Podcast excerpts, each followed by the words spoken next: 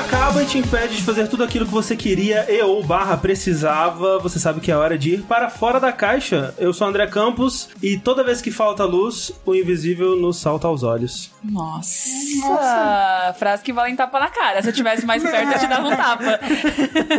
Achei fofo. Sushi e eh, essa frase é de uma música que não faz sentido nenhum. Prometo que no próximo Fora da Caixa eu trago Engenheiros da Havaí pra gente discutir Nossa, aqui. que beleza. É, Rafael, e eu acho que no próximo Fora da Caixa o André tem que cantar músicas aqui, porque hoje eu ouvi a, a bela voz dele cantando. Opa. Traz lágrimas aos olhos, só de lembrar. Pra você ver o que, que as pessoas fazem quando não tem energia elétrica. Sim. Isso que eu ia falar, aqui é a Mel e eu não estava aqui quando tava sem luz, mas eu não quero imaginar o que vocês fizeram aqui. Cantando, com baiá, se abraçando, sushi sem roupa. É, na verdade, a gente fez bullying na Ellie, foi muito legal. É, a gente ia olhar pra ele, Ellie, comida, comida. Ela, o quê? Comida? Saia correndo, aí voltava. O tortura psicológico tá falando assim: ah, agora que a Ellie vai ficar com o Rick, né? Toma aí o cachorro todo zoado, né? Todo Olha que beleza. torturado psicologicamente. Falta de luz despertou a maldade no coração de vocês. Sejam bem-vindos ao Fora da Caixa depois de dois meses de hiato aí, né? Porque afinal de contas era pra ter um episódio em dezembro, só que nós estávamos de férias e acabou não rolando, né? E, agora. final Saindo de- no tempo certo, só que deu dois meses. Então agora, final de janeiro, estamos aqui para gravar sobre tudo que a gente assistiu nos últimos dois meses. E, cara, Tudo que a gente fez também nos tudo que a gente fez, exato, e consumiu e etc.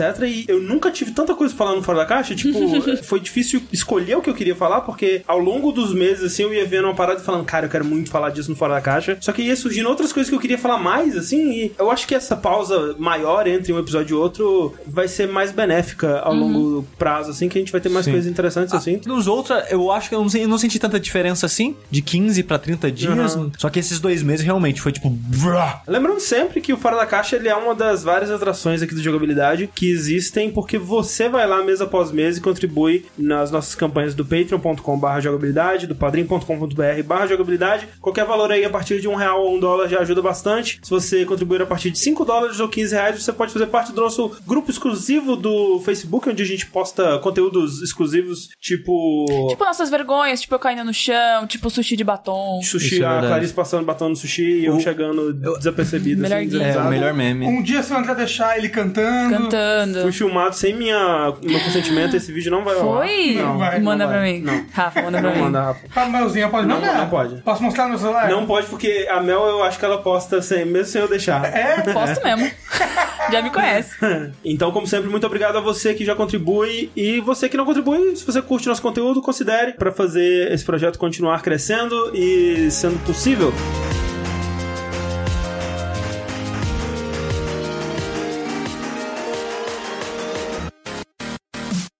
Agora, no final do ano, eu viajei pra Salvador, junto com o meu noivo, né? Era pra ser uma semaninha, aí a mãe dele falou, não, fica duas, que já fica o ano novo. E aí, no final das contas, ela comprou pra três semanas, porque, né... né Família. Ah, quem, quem fica um fica duas, quem fica duas fica três. é, Exato. quem fica três mora. É, o né, Rafa é, de mas tô morando aqui. Vou É, fazer Então, por gente, Skype. É, bora Skype.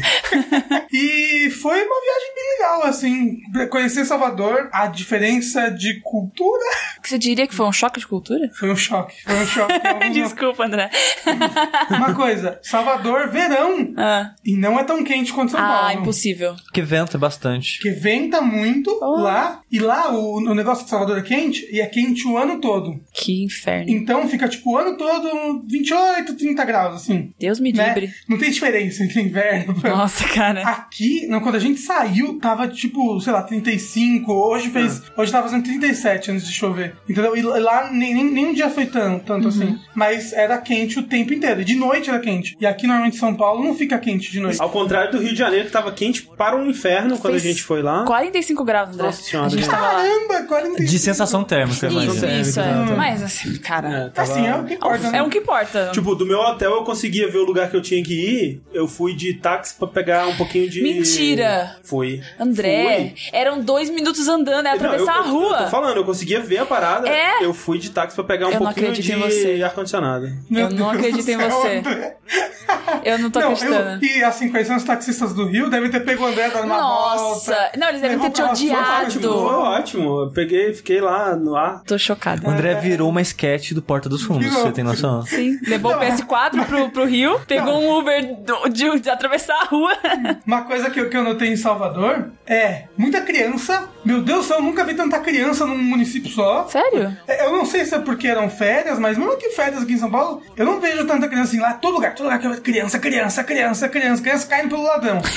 Eu acho que em momentos de férias, uma cidade tipo São Paulo, eu imagino que, pelo menos BH era assim, né? As pessoas elas saem da cidade e vão pra lugares e um dos lugares eu imagino que seja tipo Salvador, que é um lugar onde recebem mais turistas, né? No É. período de É, férias. mas eu acho que talvez Salvador é mais tipo carnaval, assim. Ah. Porque tinha bastante turista em lugares tipo Porto da Barra, o Pelourinho, Ah. mas tipo de resto da cidade não parecia que tava muita gente turistando, Ah, sabe? entendi. Parecia mais o povo Local. soteropolitano mesmo. Ah, vai ver que a galera lá do amor gosta de Ah, ter filho. É calor, muito calor, a galera vive, vive sem roupa junto, É. já se pega e já tem filho. Outra coisa, Salvador, gente bonita. Opa, Caramba, como tem gente bonita em Salvador. gosto. Um estrangeiro provavelmente acharia que todo mundo no Brasil é assim. Uhum. Porque Salvador é a cidade do Brasil com o maior número de negros. Então é um povo muito mais miscigenado, sabe? Nossa, caramba, como tem gente bonita em Salvador. Eu acho que também porque é praia, né? Então, o quê? É, miscigenado, no caso, é o- quando ele é misógino É, e eu acho também. Não, não é miscigenado, É né? miscigenado. Miscigenado. Ah, desculpa, gente. Às vezes eu dou uma erradinha. É.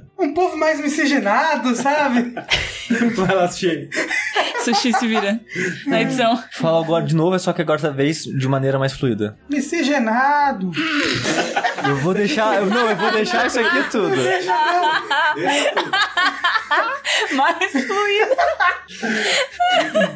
Um pessoal muito bonito. Comida. Comi muita coisa diferente lá em Deve ter umas Salvador. coisas boas. Mas deve ser muito forte, apimentado, não? Não, não, se você não pedir pra ser Muito não é, temperado? entendeu? tipo, eu, eu comia carajé. Hum, E crajinho. caramba, ó, eu já tinha comido carajé aqui em São Paulo e eu achei horrível. Eu falei, nossa, caramba, como é ruim carajé, hein? Nossa, como é que come isso? E eu comi lá e eu, tipo, meu Deus, eu quero repetir agora e voltar aqui no dia seguinte comer de novo. Muito bom, uns camarão gigantesco, o vatapá, muito gostoso. É que você vê a descrição da carajé, é um bolo com feijão e camarão, né? Você fica, hum... Ah, mas é um, é um bolo de feijão frito no óleo de dendê. Então ele fica douradinho, pães gostoso, crocante. E a massa é gostosa, essa massa de Eu feijão. imagino. Aí o vatapá, que é muito gostoso. O que eu comi tinha caruru também, que é um negócio de Aí quiabo. Já não... Ih, Que eu já acho não- é, tava, é bem gostoso. Você pode pedir sem, obviamente. É, eu pedi sem vinagrete e muito camarão. Nossa, que delícia o camarão. Eu comi muito fruto do mar. Uma goiaba marítima. Isso. Uma A banana salsicha do mar, né? um novo bicho, salsicha. Salsicha do mar não é fruta. Salsicha é fruta, não. Salsicha fruta. Salsicha não é Salsicha fruta. fruta. não. Sabe? Tô. É, é, comi caranguejo. Que te traumatizou pra sempre, né? Sim, porque é muito feio. Nossa, Oh, é eu não- muito eu feio não- Eu nunca teria coragem de comer um caranguejo. Não. Não, não, não, não, não. Então, é tá. Mel, é Me- Me- Melissa Pereira, presta atenção. Para de me Eles o nome. pegam uma panela e botam na sua frente. Pá! Aí joga o tem um bicho bando de- vivo. Não, não, não. E aí tem um bando de bicho ali que ele- eles não têm diferença em, em aparência do bicho que tá, que tá vivo, entendeu? Ué. E não, e Não. o bicho que tá vivo, ele é praticamente uma aranha de armadura, assim. Tipo, Sim. se, se a aranha tivesse subido as 12 casas e, e Tanto que tem um que chama é, aranha, né? Caranguejo aranha, uma parada assim. Caranguejo Então, mas aí você mostra que você é um ser humano e você venceu o bicho, tá arrancando Não, as pernas mas pra comer. Aranha, aranha, é, você sabe, é, eu não sei se você tem, mas aquele medo que você tem de aranha, quando você vê uma aranha, não tem aquele medo? Então, é aquele nervoso É- é das aquele- patinhas mexendo, né? Não, mas é aquele nervoso, porque você, Não, total. pega, você pega ele Hum. e aí as patinhas caem pra baixo, Não. assim, e é- você sente a física do corpo do bicho. Assim, pesado, né? É, ele é pesado, e, e aí você bota ele as patas, bate assim, vai clac, clac, no prato.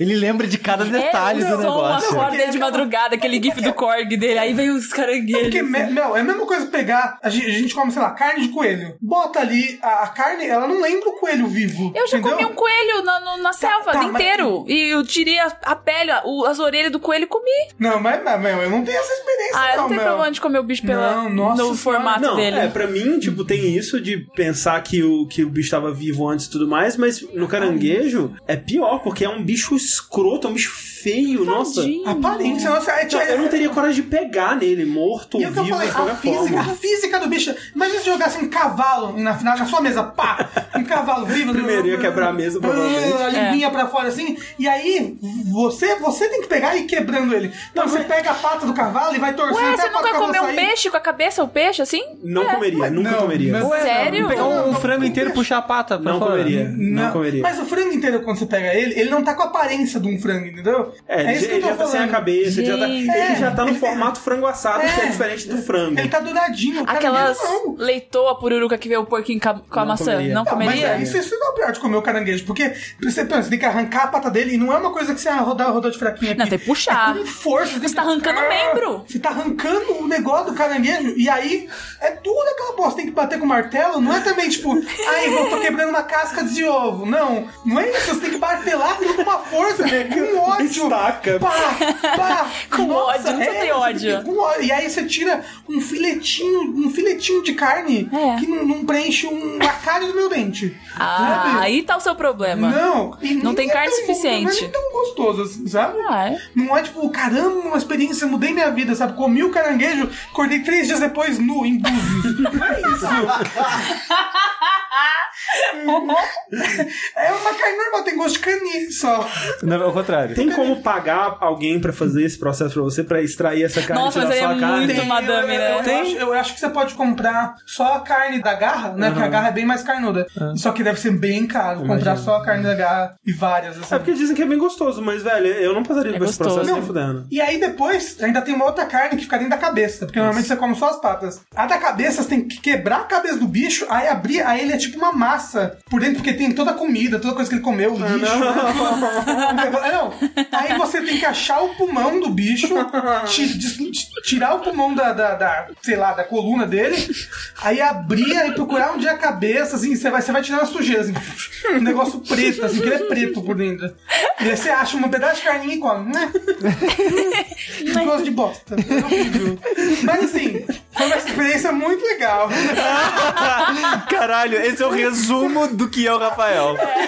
Assim, eu, Ai, eu, é desgraça, matei o bicho, mas foi muito Ah, legal. eu, pa- eu passo apuro, mas eu, fico, eu me muito no processo. Mas uma coisa ruim, eu achei, obviamente, eu posso estar completamente errado, porque eu tava, fiquei lá poucas semanas. Isso foi uma visão, né? Vai ser uma visão bem parcial minha e subjetiva. Mas eu achei o atendimento de Salvador muito ruim, no geral, assim. Parecido com o do Rio, assim? Eu, eu é, um pouquinho, assim, eu tive É. a sensação. Pela primeira vez, porque, tipo, eu já fui pro Rio outras vezes e eu já tinha ouvido falar isso, né, do atendimento ruim, e foi dessa vez eu senti um pouquinho, assim. É, e nossa, eu senti bem, assim, parecia que todo lugar que eu ia eu era mal atendido, sabe? Restaurante, shopping, praça de alimentação, supermercado. Nossa, todo lugar parecia que, que Mas, você é mal mas tipo, atendido. como assim, é, bom dia, bom dia ao caralho, filho da puta. Não, é tipo, não, não tem bom dia. Tipo, a pessoa olhando com uma cara assim, tipo, a pessoa espera, né, você falar com ela. Quando parece que a pessoa não quer estar ali, ela tá emburrada. É, é, é tipo isso que eu senti em vários lugares. Você tá assim. dizendo que as pessoas em Salvador são sinceras. Talvez é, é sintoma de cidade turística. Às vezes eles estão cansados de atender tanto turista, Tem ou um de. pouco, é. O movimento é um pouco mais movimentado, talvez, que outros lugares não turísticos, assim. Aí o pessoal talvez fique um pouco mais cansado, não sei. Eu já fui pra outros lugares do Nordeste turísticos também, mas não senti isso. Então talvez Salvador. Mas ó, é, mas eu conversando com gente de lá, eu ouvi eles falando que é, que o atendimento de lá é ruim mesmo.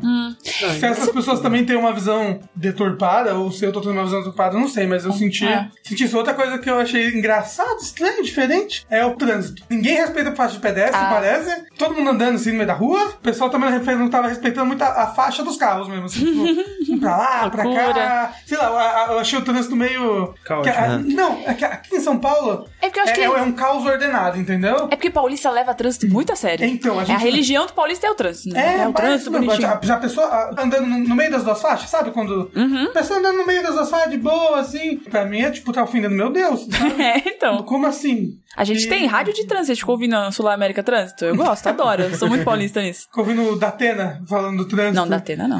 Imagens. Imagens. Porque no Rio também o trânsito é bem louco. Você andou de É? carro lá, né? É. O motorista chega em 5 minutos nos lugares. É, é, dá um medo, assim. Loucura. Um certo medo. É. E aquele, o medo da, loucura que ele faz no trânsito e medo de estar sendo engalobado o tempo todo. porque Engalobado. às vezes você olha a parada assim no Google Maps e fala, ah, 5 minutos, aí 15 minutos depois você ainda não chegou, né? Então, Sim, tem Cara, tá isso. dando uma um pouco volta. complicado. Tem isso. É, mas assim, andei de Uber lá de boa, andei de táxi extremamente caro, mas nossa senhora, deu sei lá, 30 reais. No, no Uber deu, deu tipo 7. É Caramba. uma loucura. A gente foi, é, nossa. Esse programa não é patrocinado pelo Uber. Não. Inclusive, Não. foda-se o Uber. Empresa Uhul. merda. É, fosse o Uber, uhul. Então tá. Tá ficando animado, ele falou Tá todo mundo louco. Mas, ô, Rafa, uma coisa muito legal também de Salvador que você não comentou é que lá é, é, é como você encontrar o Papai Noel andando pelo shopping também, Não, né? não, pera, essa é história, história de tristeza. é- Vou aproveitar. Ó, eu, eu tava andando no shopping lá de Salvador, né? E aí, eu acho que as pessoas não estão acostumadas com gordo branco em Salvador, né? Como assim, As pessoas Rafael? As pessoas devem ficar tipo, nossa, que gente, o circo tá na cidade? O que que tá acontecendo? E aí eu tava lá andando, né? No, no shopping, tava, tava bem próximo do Natal. Muita criança, meu Deus do céu, criança pra caramba. Aí, uma criança, assim, tava com a mãe. Aí ela olhou pra mim, assim, olhou nos meus olhos. Aí ela abriu a boca, Mel. A- o olhinho dela fez... Sabe anime, quando faz um brilhinho? Fu. Ah. Aí eu, nossa, o que que essa criança tá... Aí ela virou pra mãe. Mãe, é o Papai Noel! e eu, eu, eu desabei em lágrimas, entendeu? Meu mundo ruiu. Eu, Até hoje você Não, chora e por isso. sério, eu- não, e sério, isso não é exagero. O Rafa, quando isso aconteceu, ele foi no Telegram, mandou uma mensagem em áudio pra gente, porque ele tava abalado. Ele É falou verdade. assim, gente, aconteceu uma coisa horrível, vocês não têm ideia. Eu, caralho, sei lá, quebrou a perna, não sei, Aham. um acidente. Ele manda esse áudio e a gente, cara, Rafa, pelo amor de Deus, É velho. verdade, foi o primeiro áudio que você mandou no grupo. O primeiro e único. Foi- De tão grave mas que quando foi. você é tão gordo que a criança acha, a criança achou de verdade. Ela falou, gente, é o Papai Noel. É o... pode Não, eu, eu, eu, eu, eu tava de cinza, a criança. Isso que eu falar, você tá de Filha da puta. Desculpa. Sabe? Ela, não, ela achou do Papai Noel, só pode ser. Um gordo branco, ela só viu isso no cinema. Porque em Salvador não deve ter. Nossa, eu fiquei muito triste naquele dia. Mas foi legal, né? Foi uma experiência. Não, Foi experiência, né? Foi uma experiência, realmente, assim, né? Um, mais um incentivo pra emagrecer, pra nunca mais ser confundido com o Papai Noel. Vou cortar a barba, vou cortar, ou emagrece ou corta a barba. Compra um esteiro e põe uma foto do Papai Noel na Sim. frente, assim, sabe? Papai Noel sarado, assim, isso vai ser eu no futuro aqui, ó.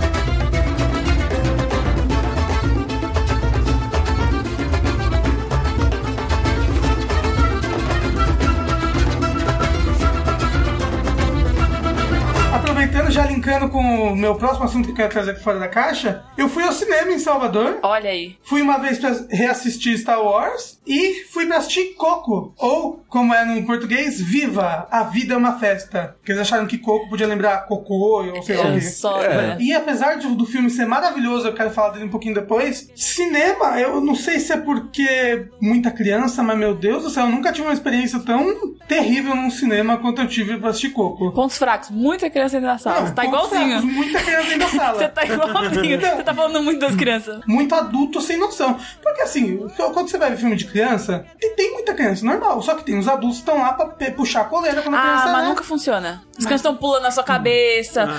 Não, eu nunca vi tanta falta de respeito numa, numa sessão só. Era gente falando o tempo inteiro. Adulto, criança, vovó, vovô, tio, tia. Todo mundo. Tô conversando. Ah, grande festa. Só faltava passar frango e farofa. Não, e, e aí, Mel, bebê. Quem leva primeiro? Que não, você não tem que levar seu bebê no cinema. Ai, mas é uma criança, ele precisa sair. Mas sai, sai pra outro lugar, filho. Não leva ele pro cinema. As pessoas pagaram pra Eu, é, eu acho bem Eu- pai. Sim. Eu também acho. É porque a criança não tá tirando nenhum proveito daquilo ali, sabe? Não, não mesmo. Ah, que a criança, as crianças, os bebês, não sei quantos tinham, que pareciam um coral do inferno, eles choraram o filme inteiro. Mel, teve um momento que a criança ali, ela deve ter batido recorde mundial de choro, que ela chorou uns 30 minutos seguidos. E a desgraçada da criança vai ser soprano, vai, vai trabalhar em coral quando crescer. Que eu nunca vi uma nota tão aguda assim numa criança. Não, e eu tenho certeza que o pai também, ou- e a mãe, não sei, Não, mas aí- devia estar sofrendo junto, sabe? Mas não, que o pai, pai, pai devia estar rindo. Ah! Não. Largou a criança sentada. Não, largou a é. criança, deixou a criança ponto cabeça, não sei. Porque, Mas mas, é- sai, sai. Se seu filho tá chorando tanto assim no É, cinema, é um sai um pouquinho. A criança tava desesperada lá. É diferente, por exemplo, do bebê chorando no avião. Tipo, Ah, o avião- bebê chorando no avião. Não tem o que fazer. Prende no banheiro. Guarda no banheiro o bebê. É, É. precisa viajar, o bebê precisa ir junto, vai chorar o voo inteiro e infelizmente assim. você não pode ficar. Tipo, ah, é, é a vida. E você não tá pagando o avião pelo entretenimento. Exato, é. Ao contrário É. do cinema, quando você faz isso, você tá, você tá tirando o dinheiro que a pessoa investiu ali, sabe? Tipo, pô bem, e a criança chorando e o pai, ao invés de levar a criança pra acalmar, porque a criança tava gritando a plenos pulmões, ficou lá com a criança. E aí, adulto, tirando selfie no cinema. Ah, Ah, no meio não. do filme? Várias vezes no meio, no meio do filme. Com flash? Assim, flash, pá, aí o caralho, o Ah, que, que é isso? É tiro? É, que tiro foi esse? pegadinha, Não, não, é no meio pegadinha, não, é, pegadinha. é sketch do Porto dos Fundos, eu achei. Gente, cadê a câmera? Não, aí, tipo, se ajeitava assim nas cadeirinhas, aí botava a câmera pra assim, plá, flash no meio do Caraca, filme. você não pistolou? Eu tinha pistolado O tanto. que, que eu ia fazer? Eu tinha gritado, feito Não, um foi, Era foi, cara. foi uma sessão tipo essa que eu semi-agredi uma criança. Olha aí! Bom, que Era, era eu contra uma legião de pessoas. O que, que eu ia fazer? As pessoas iam olhar o Papai Noel ali gordo, iam bater no Papai Noel, e aí acabou, entendeu? Aí sai no jornal, batem no Papai Noel durante Papai esse Noel é ano. Papai Noel de agredido. shopping é agredido em sessão de viva, a vida é uma festa. Eu queria ter essa. Eu imprimi essa matéria, isso aí. Eu ia colocar um quadro, Rafa. Esse é o seu próximo pôster do, do jogabilidade.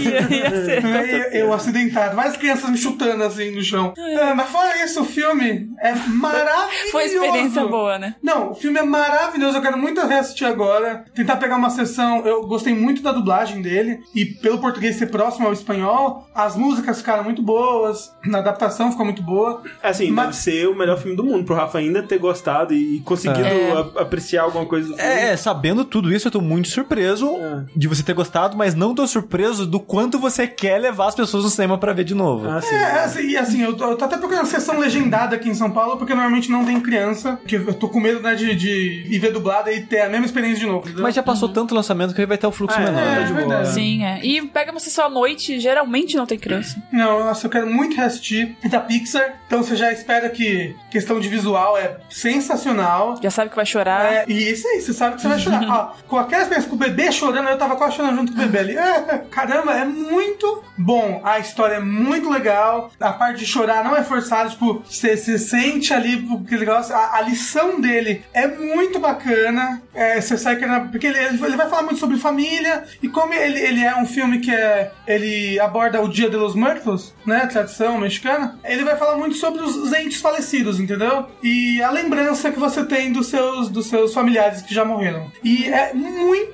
muito, muito, muito legal. Muito bonito, as músicas são muito boas. Alguns diriam, Rafa, que a, os filmes de animação da, da própria Disney, recentemente, eles têm meio que tomado holofote, assim, têm suplantado a Pixar como o maior estúdio, assim, de animação. Você prefere esse filme do que, vamos dizer, Moana e Zootopia, por exemplo? É que Zootopia é muito bom, Zootopia mas é muito bom. ó, eu acho que ele tá pau a pau ali com, com Zootopia. Ah, legal. É porque o, o Zootopia, uma coisa bacana é que ele pega temas e piadas que são mais adultos e que a, gente, por ser adulto, a gente entende e se identifica mais, né? Uhum. Tipo, o, o Zootopia, aquela cena toda do Detran, a gente que já passou por isso, não sei se vocês já passaram, a, a- a gente tem essa graça de que partição pública, coisa pública é lerda, as pessoas são lerdas, e se eles fossem todos bicho preguiça? As crianças vão rir porque os bichos preguiça são engraçados, mas a gente vai rir por causa desse negócio mais adulto. E o, o Viva não tem muito isso, entendeu? Ele, ele é um humor mais Disney mesmo. Uhum. Humor mais infantil, mas ele é bem gostoso. E por mim, acho que ele tá pau a pau aí com o Zootopia. Fico feliz dos dois estúdios estarem bem fortes. Ah, legal, é, incentiva a competição aí. Da hora.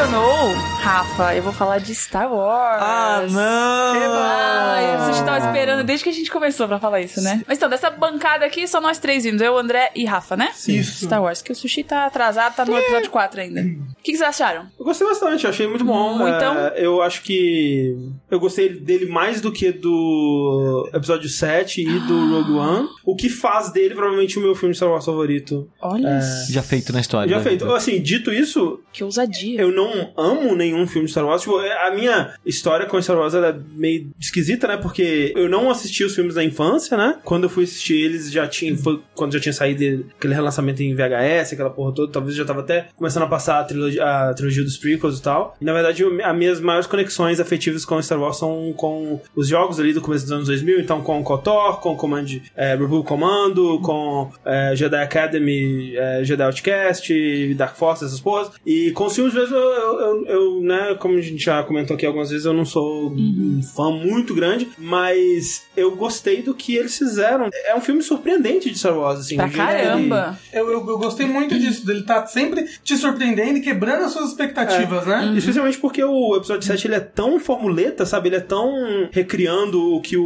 o Uma Nova Esperança. a Nova Esperança faz. Não que seja ruim, eu gostei muito dele. Mas eu realmente esperava que esse tivesse bem mais do Império Contra-Ataca, de elementos de história história de Star Wars que a gente já viu filmes. E ele Você achava que ia ser meio que uma recriação da trilogia clássica, assim? Ou que não fosse isso, mas que repetisse pedaços de história que a gente já viu, arcos de narrativa que a gente já viu em outros É, filmes. Star Wars tem vários arquétipos, né, que É. acabam se repetindo. E ele não, ele quebra muita expectativa nesse sentido. Sim. Vocês comentaram nesse da quebra de expectativa e tal, e que o anterior foi bem na mesma fórmula, e isso foi meio que criticado na época, né? Ele ser Sim. tão próximo dos filmes antigos e tal. E agora estão criticando esse porque Por ele é ser muito diferente. diferente dos filmes antigos. Sim, sim, mas antes de chegar nesse aspecto, isso eu acho como mais compreensível, né? As pessoas gostam tanto desse, dessa Uhum. fórmula que existe há tantos filmes, mas uma outra fórmula que veio pra série e que eu vi muita gente criticando também é o humor Marvel, né? A Disney Hum, sendo é. a Disney ali. Mas Isso assim, foi a coisa que mais me incomodou. Sério? Mas assim, é, isso, isso não, não me incomoda muito. O Star Wars, os clássicos, eles tinham muito humor Uhum. também dentro deles. Você tem, tipo, a raça de personagem inteira que tá ali só pra ser engraçadinho, sabe? Então, mas o, o- você tá falando dos Ewoks, no caso. Sim. Eu, eu já considero um ponto fraco dos filmes, sabe? Eu acho que os Star Wars clássicos,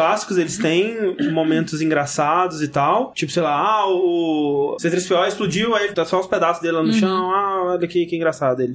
E geralmente o alívio cômico tava nos dois, né? Eles eram uma Sim. dupla cômica, assim, e tal. Uhum. E era E o Han algo- Solo um pouco também, né? ah, é. Era um humor mais de ocasião, assim, sabe? Eles pontuavam cenas. Enquanto que os Ewoks, ou, vamos dizer, Jar Jar Binks, ou nesse filme, por exemplo, aquela cena no comecinho que é o Paul Dameron ligando pro... Uhum. Pro, Pro Hux. pro Hux. Tipo, eu acho que é uma cena muito, assim, desnecessária, fora da proposta, assim, sabe? Eu E, e eu vi um pedaço do Half in the Bag dele, não vi todo, porque tava dando spoiler demais até. Eu peguei alguns spoilers assim, mas começou a ir pra um nível que, tipo, ok, ok, não quero ver tanto assim. Aí parei de ver o vídeo. Mas nesse primeira metade que eu vi, eles comentam que tem muita quebra de personagem, sabe? Personagem que não faria aquela piada fazendo aquela piada. Sim, eu sinto... Eu sinto que tem um pouco disso, sim. Ah, Só mas, me assim, incomoda a do Hux Uma, uma coisa é, é, do Hux pode até ser, eu acho que sim, eles perdem um pouco a mão na comédia, principalmente a, ali final, que tá numa situação mais séria, e mesmo assim ainda tá tendo piadinha ali, mas tipo,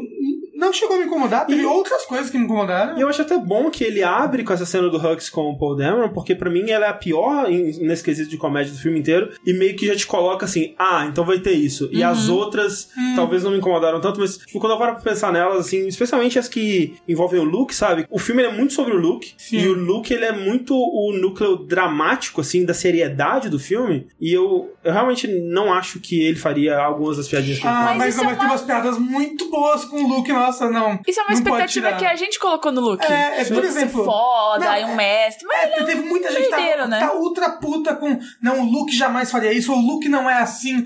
Isso é o que você criou na sua cabeça, Sim. até mesmo por causa do universo estendido que já está morto. Mas eu, eu, eu digo baseado no, no, no quatro- look da- dos, É, dos vamos antigos. dizer, dos 4, 5, 6, mas né? o Luke do 456 também não tem aquela, meu Deus, mas que garoto com uma personalidade forte. É, ele era um né? adolescente merdeiro. É, ele era um adolescente. Sim, sim. Mas eu, eu, e eu Caiu nem digo. numa situação ruim ali, né? Não, não, mas, ah, e- mas no fundo eu nem digo sobre a personalidade do Luke em si, porque o Luke que a gente vê nesse filme, no, no episódio 8, ele é um look bem diferente do- dos outros e eu acho isso ótimo. Eu não tô dizendo nem tanto dessa mudança de personagem, mas mais dos momentos em que ele faz piada e do quão necessária essa piada era, ou do quão isso condiz com o momento em si, sabe? Ah, mas eu não sei, é porque agora eu tô lembrando de uma só piada do Luke e eu gostei, ah, eu ri muito, foi a piada que eu mais ri do filme. É, Mas eu prefiro o Windows 7 muito É. mais.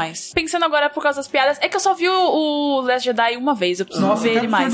Pois é. E o Force Awakens eu vi oito vezes, Ah, talvez aí já seguidas. esteja o motivo. mas O, o- É, é, um mas- filme que te fez querer ver ele mais vezes, né? Pode Certo. ser, mas a, mas negócio, eu, a, a Mel queria ver o Last Jedi, ela só eu quero, chance. foi só chance de Ah, tá. tempo e Aham. dinheiro, assim, de não se encontrar, sabe? Mas também tem também, Mel, que você, quando a gente. Numa das vezes que a gente conversou sobre Star Wars aqui mesmo entre a gente, Uhum. você comentou que foi um filme muito importante pra você. É, porque foi a primeira Então- vez que eu então vi tem no esse pe- cinema. então tem esse peso, Star Wars sabe? no cinema, eu nunca tinha visto Star Wars no cinema. é. Talvez. se- E assim, eu gosto da direção do JJ, então eu já fui totalmente, né, na, no parcial, assim, tipo, na cabeça do JJ. Tem coisas no Last Jedi que me incomodam, mas que não chegam a des- destruir o filme pra mim. Na verdade, eu- antes o meu filme favorito de Star Wars era o episódio 7, Uhum. e eu gostei desse mais do que eu gostei do episódio 7. Então, seguindo a lógica, em teoria, ele seria o meu filme favorito de Star Wars. É, Sim. Porque eu também, eu também não tenho esse apego todo com os clássicos, Mas eu ele- assisti eles bem mais tarde. ele tem muitos problemas e é foda a gente tá falando isso agora porque tudo isso já, Já, foi, falado, dito né? e. Discutido a milhão. É. Até o mas- Mark Hamill já falou sobre isso. Sim, sabe? mas é, por exemplo, né, toda aquela parte do cassino pra mim não precisava estar no filme, eu acho É bem, bem- Ah, eu- Tipo, eu, eu entendo tematicamente por que, que ela serve, mas ela é uma quebra de ritmo que eu. Tipo, eu já vi gente advogando por isso que, tipo, muitas das coisas que não dão em nada nesse filme, porque esse filme ele é cheio de coisas que não dão em nada. Tipo, as pessoas vão tentar fazer coisas porque ele é um filme sobre falhar e sobre aprender com os erros e, e sobre. Sobre fracasso, fracasso, exatamente. E eu entendo, tipo, se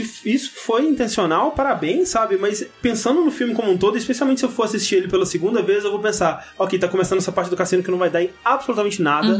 Tipo, e vai me dar uma preguiça, sabe? Porque. Na verdade, ela meio que gera, assim, uma consequência bem terrível Algumas, depois. Ah, algumas, mas Na verdade, ela gera a, a pior consequência de todas do filme. Toda aquela coisa de, tipo, não precisava ter feito isso. Não, no então, fundo, no eu acho que. Eu, eu go- gosto da parte do cassino, eu gosto do que eles tentam mostrar ali, é, tentar sair um pouco dessa, dessa parte só da guerra e mostrar um pouco mais uma sociedade civil, mostrar uma sociedade mais rica. Mas podia ser bem menor. Mas eu, o personagem eu- do Benicio Del Toro, eu- eu- eu- achei eu, horrível. Eu acho que poderia ser menor, realmente. P- p- Poderia ser mais, mais enxutazinha essa parte. E criança, caralho! Eu, olha, eu amo criança. eu Aham, tô criança. vendo. Esse episódio. Eu, eu tô tipo, já- tô querendo até fazer mais trabalho de final de semana com a ONG, porque eu tenho muita saudade de sair pra. Bem, bem, bem. Gritar com criança. É, Isso. Não, mas, mas assim, mas caramba, no filme, no, no filme tem um momento que tem criança. Vamos fazer um cast dessas crianças um pouquinho melhor. Sério? Porque são crianças escravas, e de repente aparecem três crianças modelos. Uma ruiva, um branco e um negro. E eles são todos lindos e de olhos brilhantes e a pele perfeita.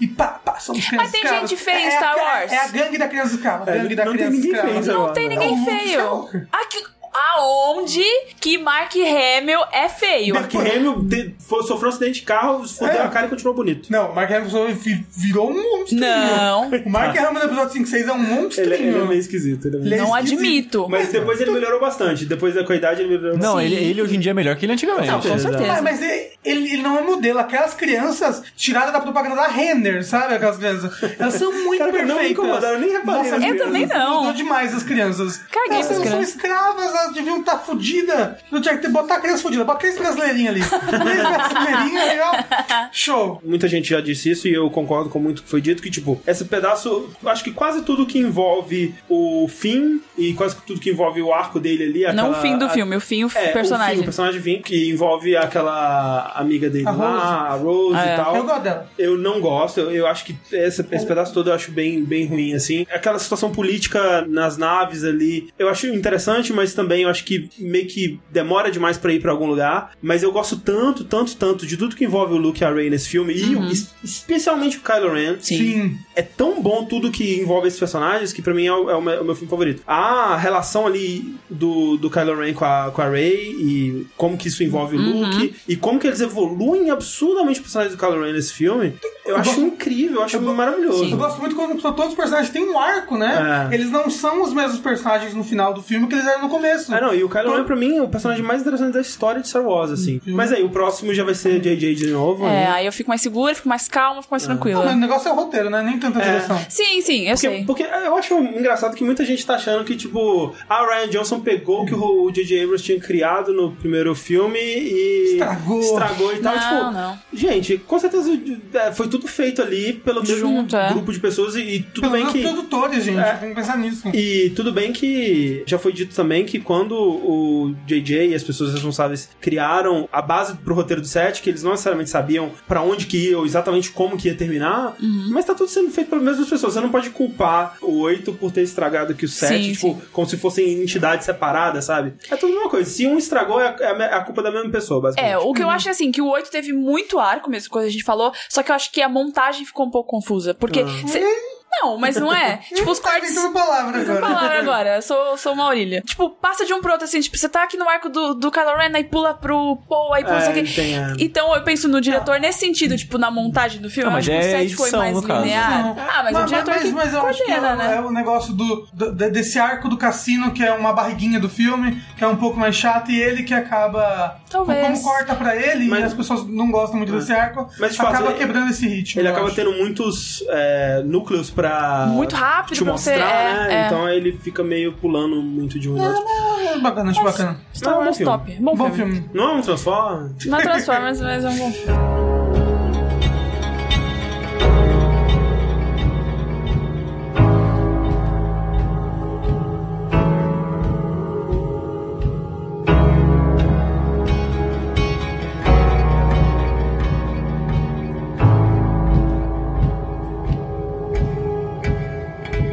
Já que vocês falaram de uma coisa que vocês gostaram aí, eu vou falar uma coisa que eu gostei e outra coisa que também já tá tarde demais pra falar dela, assim como já tá tarde demais pra falar Star Wars, que no caso é Dark. Olha só.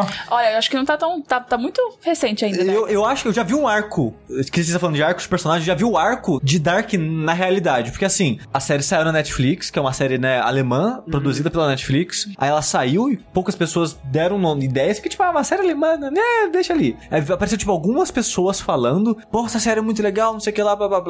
Aí foi o barulhinho, foi aumentando, aumentando, aumentando. Nesse processo que tava aumentando, eu acabei entrando dentro da bolha e assisti. E depois que eu terminei de assistir, assim, essa uma, duas semanas depois, eu já vi gente indo assistir falando que tava achando a série superestimada. Então ela foi de uma série subestimada e agora já tá superestimada, sabe? É engraçado. Gente dizendo, no caso. O que eu sei dessa série, Sushi? Eu sei que ela é o Stranger Things que deu certo. Não! Assim, Eu acho que ela, ela não tem nada a ver com Stranger Things. nada, É que as nada. crianças, é, né? porque, é, porque me venderam como um E não, é, é assim, começa aqui, Stranger Things é criança. Sim. Lá é adolescente, 17 Ah, anos. ok, ok. É outro nível, sabe? Tem coisas que você consegue mostrar assim. Ah, esse moleque anda de bicicleta na série. Só, pô, Stranger Things ele anda de bicicleta, É, é, né? é, tipo tipo assim, eu acho que é porque, tipo... Eu acho que é uma esse criança clima de desaparecendo, Cidade, né? cidade pequena, a criança desaparece, mistério sobrenatural. Entendeu? Mas, tipo, nada a ver. Na- é assim, Nada a ver. eu, eu gostei bastante. O final é decepcionante. Ai. Não, o final é decepcionante e... E, então, e- sabendo não, o quanto que o Rafa considera o final, já Não, deu não, não, não, não. E já, já vai linkar pra uma segunda temporada que vai ser um cocô. Nossa, segunda temporada tá, tá, tá pra ter tudo de ruim. Depois daquele final, Assim, é que o problema do final é que ele não conclui tudo, ele deixa brecha pra uma segunda temporada e pode dar muita merda. Se, se eles não guiarem o que eles fizeram ali, pode ficar terrível. não, vai virar as Connor. Mas eu vou dar um voto de confiança pra equipe que fez o, a série, porque a primeira temporada eu acho muito boa. Ela tem seus momentos que não são tão bons assim, mas de modo geral eu acho uma ótima série. Então eu vou confiar neles, no que eles estão construindo ali, e, né, quando sair a segunda temporada em 2019 eu assisto. É, julgar a segunda pela segunda, né? Então, mas falando mais sobre a série, antes da gente falar de detalhes, rola isso que o Rafael comentou. Tem uma criança, ela desaparece e tá rolando desaparecimentos. Ela já ela, ela não é a primeira criança que desaparece em tempo recente, assim, que tá se acontecendo a série. E a série, ela, ela gira mais em torno de um protagonista. Ela, assim, ela tem mil pessoas. E esse é um dos possíveis problemas que você pode ter com essa série. Foi um dos problemas que pra mim teve. É, eu acho que é o Rafa que falou que todo mundo tem a mesma cara. Todo mundo é igual na série. Todo mundo é. É, todo mundo é meio O parecido. europeu Todo- loiro. Não, todo mundo é um europeu loiro, branquíssimo, alto É. de, de, de cabelinho com coisinha pra baixo. Todo, todos os É, homens, é todas as mulheres. contra o europeu. Todos os homens, todas as mulheres, todas as crianças, todo mundo igual. Parece a Guerra dos Clones. Você é um europeizista. Eu não tive esse problema que o Rafael teve com os personagens, eu não acho que eles sejam parecidos. Eu assisti acompanhando na data lista o tempo todo, e até a gente usou aparência de personagens pra fazer saltos de conclusão e no final a gente tava certo. Olha. Por causa da, da aparência daqueles personagens. De tanto que eu não acho que eles são tão parecidos assim, sabe? Você consegue revelar coisas da história através da aparência de certos personagens. Se fosse todo mundo igual, isso não funcionava. Isso não existia, sabe? Eu não, não vou entrar em detalhes porque é spoilers e tal. A série começa, né, com o pai do protagonista se suicidando e os acontecimentos meio que são consequências desse suicídio. Aí você acompanha o filho dele tentando descobrir coisas sobre o pai dele, informações do que, que tá acontecendo. A criança que desaparece é filha de um policial. Aí você acompanha o policial investigando o desaparecimento do filho dele. E você vai acompanhando meio que o dia a dia de muitas pessoas dessa cidadezinha do interior da Alemanha. O foda é que é nome que a gente não tá acostumado. É tipo, pra mim, por exemplo, é nome japonês. É nome que a gente não tá acostumado a ouvir, então é difícil de lembrar e de decorar. E é muita gente. É tipo, é um elenco gigantesco com muitas famílias. Famílias que são, sabe, vizinho de não sei quem, que tem relação com não sei quem, que é primo, não sei. Isso realmente é um problema. É tipo, tipo uma novela das oito. E isso eu concordo, é difícil. Eu, eu, tipo, no sexto episódio eu tava tipo, peraí, essa pessoa fez aquilo com aquela pessoa, essa pessoa fez aquilo com aquela pessoa, então ela tem a ligação. Ah, tá, ok, entendi então o que, que tá acontecendo. É algo que você tem que estar prestando atenção. Ah, e chega, tipo, no sexto episódio ele ainda tá apresentando o personagem. Sim. Novo, assim, tipo. Ela tá constantemente apresentando novos personagens, mas eu acho isso um ponto positivo da série. Porque Se jogar todo mundo no começo, né? E, e não só isso, porque a maneira que a história vai evoluindo, ela se mantém interessante o tempo todo. Porque assim, ela é uma série de mistério, que parte da graça dela é tentar entender e desvendar o que tá acontecendo. Então, conforme você tá assistindo, eu achei até fascinante que, tipo, no segundo episódio, ela já tá cuspindo coisa em você. E, coi- e coisa que eu vi, eu, nossa, eu pensei que eles iam segurar esse tipo de informação pra um, tipo, final da temporada. Mas não, eles estão constantemente te dando informações, porque por mais que eles te deem, tem muito mistério ainda, tem muitas coisas que você ainda não vai entender porque você não tem toda a visão daquilo. Isso é bom de saber porque uh, eu sinto que muitas dessas últimas séries, assim, que deram o que falar, vamos dizer assim, na Netflix, as maiores críticas é que, cara, não precisava ser tanto episódio, ou dava pra fazer em, tipo, três episódios, e, e eles acabam enrolando uh, pra não... Porque eles não têm história suficiente pra esse tanto de episódio e acabam enrolando, né? Eu acho ele bem enrolado. Eu É. achei ele bem enrolado. Eu achei que a história demorou pra engrenar pra algum lugar. Tipo, vários momentos eu fiquei, caramba, essa história tá indo pra onde? O que, que Mas- ela tá querendo então, contar? isso- Porque isso é- isso tá, é uma- tá um slice of life, às Porque vezes, tem sabe? uh, uma diferença, eu não sei, tipo, talvez vocês possam dizer melhor, mas isso é uma história enrolada ou uma história lenta? É uma história lenta. É uma história E- lenta, Isso né? que o- todas essas críticas que o Rafa tá fazendo é um estilo de filmagem diferente. É uma série Isso. alemã, é uma série europeia com sensibilidades diferentes da nossa. Uma coisa que eu amo nela. Porque, cara, uma coisa que eu não suporto em Stranger Things é esse atual formato americano de coisas que é piadinha o tempo todo e todo mundo tem que. X coisas tem que acontecer no tempo X e tem que ter minha piada de 3 em Referência 3 cultura pop. minutos, referência. Essa fórmula não tem nada a ver. E eu adoro que, que ela sai dessa fórmula. Ah, sim, tanto que a segunda, a segunda temporada de Stranger Things é horrível. Mas, é, mas, mas mesmo assim, é, eu achei que ele demorou pra, pra engrenar, pra me entender, tipo, tá, pra onde tá indo tudo isso? Eu gosto desse ritmo lerdo, porque, por exemplo, os, os livros do Stephen King que eu gosto muito, eles sempre tem um ritmo bem lerdo, um ritmo de mostrar muita vida da pessoa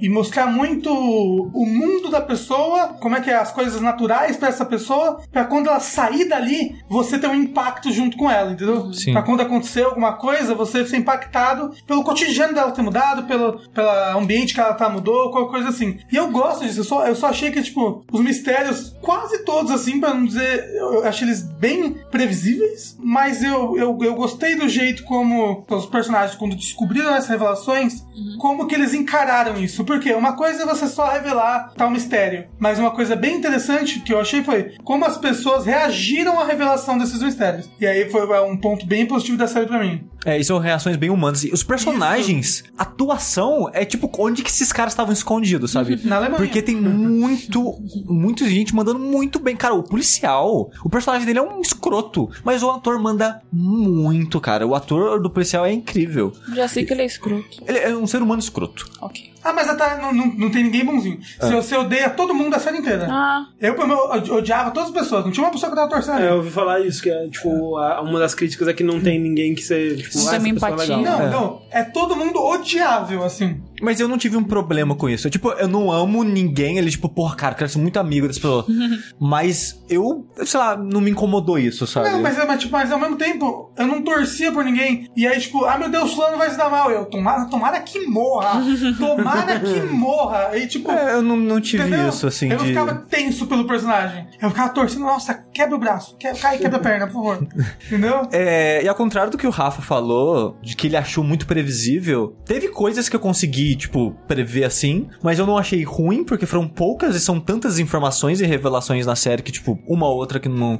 Eu achei, pô, que legal descobrir isso. É, em, às em vezes- vez de achar, pô, que droga, eu já sabia disso. Ou então, tipo, a série do Sherlock, que, tipo, ele, ele finge que é uma série dessas de mistério, como um livro de mistério, que ele te dá as peças. E, né, se você estiver prestando atenção, você consegue resolver. E no final ele tira a resolução da bunda e, tipo, você nunca ia poder ter resolvido isso. Né? que absurdo. Eu Não Gosto é. muito da primeira Não. temporada. Sherlock não é assim. Olha, aquele episódio do Boomerang. Já viu aquele episódio do Boomerang? Não, mas aí você tá pegando um. O episódio que faz isso que eu tô falando. O episódio do cão do Baskerville, você sabe. Você começa a falar, ok, é, Assim, esse é óbvio. não, eu não tô dizendo que a série toda é ruim, mas Não, ela faz essas vezes. Tudo bem. E falando disso, né, de você descobrir os mistérios, entender e tal, eu acho interessante a reação de muitas pessoas, que assim, a primeira coisa que eu vi as pessoas falando da série foi, nossa, tá legal isso aqui, mas não tô entendendo nada. Nossa, pô, que negócio confuso, que loucura, mas tá legal. você tem que assistir até o sexto pra entender. Eu não sei por que, que as pessoas estavam falando isso, porque assim, obviamente que eu não descobri o final da série assistindo o primeiro e segundo episódio, mas eles, eles vão entregando tudo tão aos poucos, tanto em camadas, que até onde você tem é fácil de entender. Você entende que, tipo, ok, eles não me deram tudo, mas eu entendo tudo que me deram, sabe? É, eu já achei que, tipo, eles botam todas as peças na mesa. Tanto que, como eu falei, você consegue resolver Sim. bastante, entre aspas, aqui, os mistérios da série, É. porque eles, eles te revelam tudo. E eu acho bem, bem fácil de acompanhar É. tudo que tava acontecendo. Até porque o ritmo é um ritmo mais Assim, lento. o difícil é acompanhar as pessoas. Esse que é o Que- negócio. é. Porque é muita gente pra você colocar na sua cabeça. Peraí, essa pessoa tá onde? O que que ela tá fazendo? Com quem que ela tá? E, e é esse tipo de coisa. É, e assim, a relação entre as pessoas. Pera, isso daí é parente de tal pessoa? Sim. Ah, tá. É. é, isso- é- essa é a parte mais complicada e difícil da série, onde você tem que prestar mais atenção Porque tem é 80 nas pessoas. É, exato. O, e eu acho que depois do, sei lá, do sexto episódio, a complexidade triplica, sabe? Eita. E fica mais difícil de acompanhar. Ah, então, é, e tem, um motivo do porquê. Triplica Exato. O número de personagens e tudo mais. É, é, é aí que é foda, que tipo, eu acho que a série começa a se perder um pouco nesses últimos episódios, mas eu ainda gosto. Eu tenho duas perguntas. Por favor. Vocês assistiram em alemão ou dublado? Alemão. É porque eu vi que a gente tava levantando essa dúvida, porque quando você assiste em inglês e quando você entende inglês, é mais fácil você, tipo, às vezes não presta É, atenção na legenda, presta é. na tela. Só que em alemão, que você não sabe a entonação, mais ou menos o que eles estão falando, você tem que que- focar muito na legenda. Pra mim é de boa, porque, sei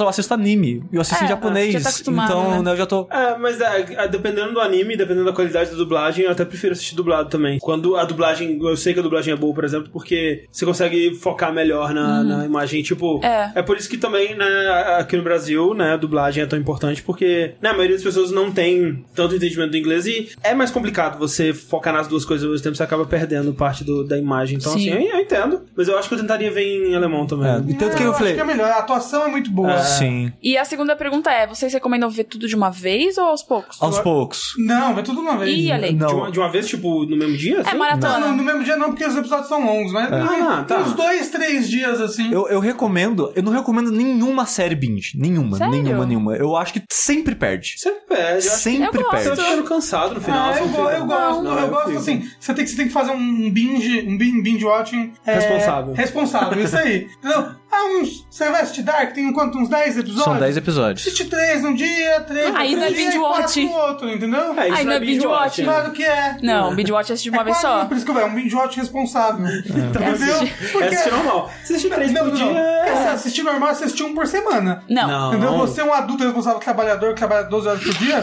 é, que não negocia o salário com seu patrão, você assiste um episódio por semana. Nos finais de semana que você não trabalha, entendeu? Eu recomendaria um episódio por dia. Porque é uma, que eu falei, é uma série densa, com muita informação, muita coisa que você precisa parar e pensar sobre aquilo antes de continuar. Eu assisti com a Thalissa durante nossa viagem de final de ano. A gente deve ter assistido os 10 episódios nos 4, 5 dias. Gente, é muito, já esqueci tudo. E eu acho que, tipo, o ritmo foi de boa, mas eu até espaçaria mais ainda, assim, sabe? Porque o negócio é Pra que. mim é o contrário, meu. Tipo, se eu assisto tudo de uma vez, é que eu esqueço. Exato. Por isso que eu não gosto de binge. Eu já, eu, eu já fiz muito, muito binge na minha vida. Eu já assisti temporadas de anime num dia só. Temporada de série de 24 episódios em dois dias. Tipo, é muita informação. Eu, tipo, eu, eu consumo tudo aquilo, meu cérebro regurgita imediatamente. Eu É, exato. Tipo, um, eu não separo mais os episódios. É, eu não consigo. Eu não consigo distinguir mais acontecimentos, eu esqueço de tudo. Eu sempre acho melhor. É, é sempre. É mais, é saudável separar. Por isso que eu falo, você faz um binge watch responsável. Não, aí não é binge watch. Um problema que eu tenho em ficar assistindo muitos dias, principalmente se eu assisto antes de dormir, eu sonho e aí eu. Eu, eu, eu, eu, Você eu, como mistura? É, eu sonho com a série Ah. e aí depois eu lembro, "Ué, isso aconteceu no meu sonho? Não, Olha aí. aconteceu na série, eu não tô lembrado direito. Aí isso é um problema mental. Caralho. problema meu. Acontece. Na verdade, de modo geral, eu, eu não vejo né, vantagem nesse novo formato que a Netflix é, de- soltou aí de soltar a temporada inteira. Tipo, é legal quando você tá, tipo, no penúltimo episódio e aí tem aquele cliffhanger, meu Deus, o que vai acontecer? Aí você já pode assistir, tipo, é legal. Mas, de modo geral, eu, eu gosto dessa coisa, que nem, por exemplo, na época de. A gente já falou isso aqui algumas vezes, né? Mas na época de Lost, que era você assistia o episódio, aí você ia pra internet e comentava com as Sim. pessoas. Hoje em dia, quando lançam temporadas, de modo geral, eu não posso comentar com ninguém, porque a maioria das pessoas assistem em binge watch, então, tipo, a série soltou num dia, na noite daquele dia já tem gente falando, porra, legal, hein? Temporada nova, e eu, caralho, como assim, gente? Calma. Sim, Eu curto, mas é o que eu falei. Binge watching responsável, espalhem a palavra. É, eu, eu assisto. Todas as últimas da Netflix que eu assisti, eu assisti de uma vez. The Sinner foi num dia só, Stranger Things um dia só, Inclusive, eu Way. vi os dois primeiros episódios desse cine, muito bom mesmo. Muito Você bom. recomendou muito termina. Muito É. bom. Continua porque a historinha fechadinha, maravilhosa. É, parece bem, bem da hora. Que The Sinner não é da Netflix, né? Como as, as pessoas adoram apontar pra gente. Isso, é. Ela não é né, original tá, Netflix. Tá na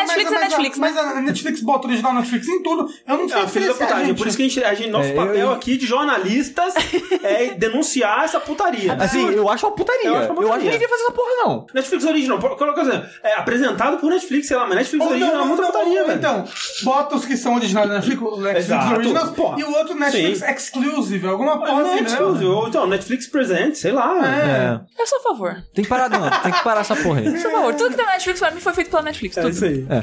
Mas olha só, ó, só pra fechar, eu acho uma excelente série. É a série. Assim que eu gostei muito da primeira temporada do House of Cards na época que eu assisti a primeira temporada do House of A Cards. primeira é boa mesmo. Mas Dark. Como o House of Cards decaiu, hein? Mas, Porra, demais. Mas Dark eu- é, é uma das melhores séries que eu já assisti na Netflix, produzida pela Netflix, assim, fácil pra mim, sabe? Eu achei mais ou menos. Mas vale a pena assistir. É isso aí. Ok, vou- eu vou terminar de ver. Por favor.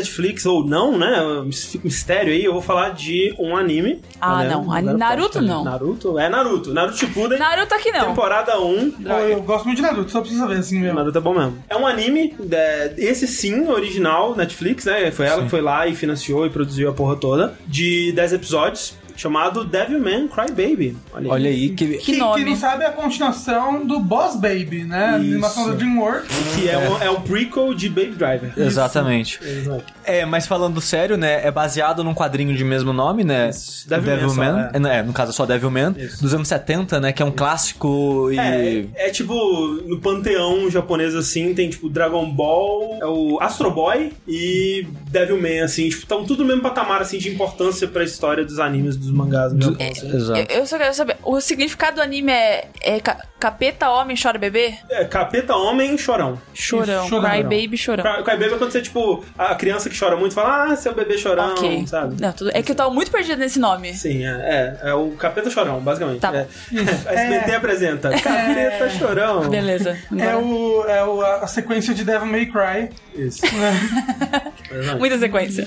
É, mas ó, Devil May Cry, essa, essa, essa expressão talvez tenha sua origem numa referência a, uma, a Devilman. Enfim, Devilman, na verdade, né, ele, é- ele é primeiro baseado num, num anime, né, de autoria aí do Go Nagai, que é um, é um, um autor de, de mangás e animes japonês que é, né, super influente e super importante historicamente. Você falou que é baseado no anime, é baseado Então, no anime. no anime, porque o Gonagai tinha esse mangá, que era um, um mangá também de demônios e tal, só que ele era super violento, super pra adultos, assim, e que era impossível de adaptar pra anime, então quando ele foi adaptar alguma coisa pra anime, né, porque ele era super bem sucedido, ele criou essa nova propriedade, Devilman, que era uma coisa bem mais amigável, entre aspas, ainda era um cara que se transformava em demônios e lutava contra outros demônios e tal. Então, a origem do Devilman foi no anime. No anime, que foi um anime dos anos 70, começo dos anos 70, bem antigo mesmo. E desse anime dos anos 70 surgiu o mangá É. que ele fez em seguida. E esse mangá é considerado a obra definitiva, assim, é, é o no que se baseia, tipo, ok, você quer saber o que é Devilman? Você lê o mangá. Ah,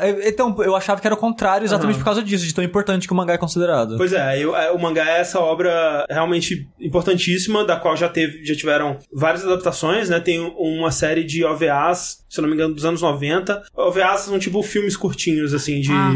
Minissérie, uma mini- minissérie. minissérie, basicamente, de anime, que hum, esse mangá eles são cinco volumes, né? E esses OVAs eles estavam adaptando por episódio do OVA cada volume. E é super bem feito, assim, é uma, uma super produção, só que como. Não sei se não, porque não foi lucrativo ou não sei porque ele nunca foi concluído. Então ele é só, só tem a metade, acho que tem três OVAs. Então não dá pra co- acompanhar a história inteira por aí. Também tem um filme live action de 2004, que é aquela coisa bonita, aqueles efeitos especiais legais Não, do ser começo lindo, dos anos 2000 aí, especialmente japonês, né, nessa época, naquela coisa sensual assim. Então chega essa nova adaptação aí, que é o Devilman Crybaby. O Devilman Crybaby, ele é uma adaptação dos cinco volumes do mangá, né? Então ele conta toda a história do Devilman que você precisa saber em 10 episódios. E isso não parece bom? Parece que vai ser super corrido, mas funciona, sabe? Tipo, depois eu tava lendo sobre o, o que tem no, no mangá e muito do mangá, especialmente a primeira metade dele, é um shonen mais tradicional, assim, porque o que que é a, a história né, do Devilman? Ele fala da história de dois amigos, né, que é o Akira e o Ryo. O Ryo, ele é um cara mais desligado emocionalmente, assim, e, e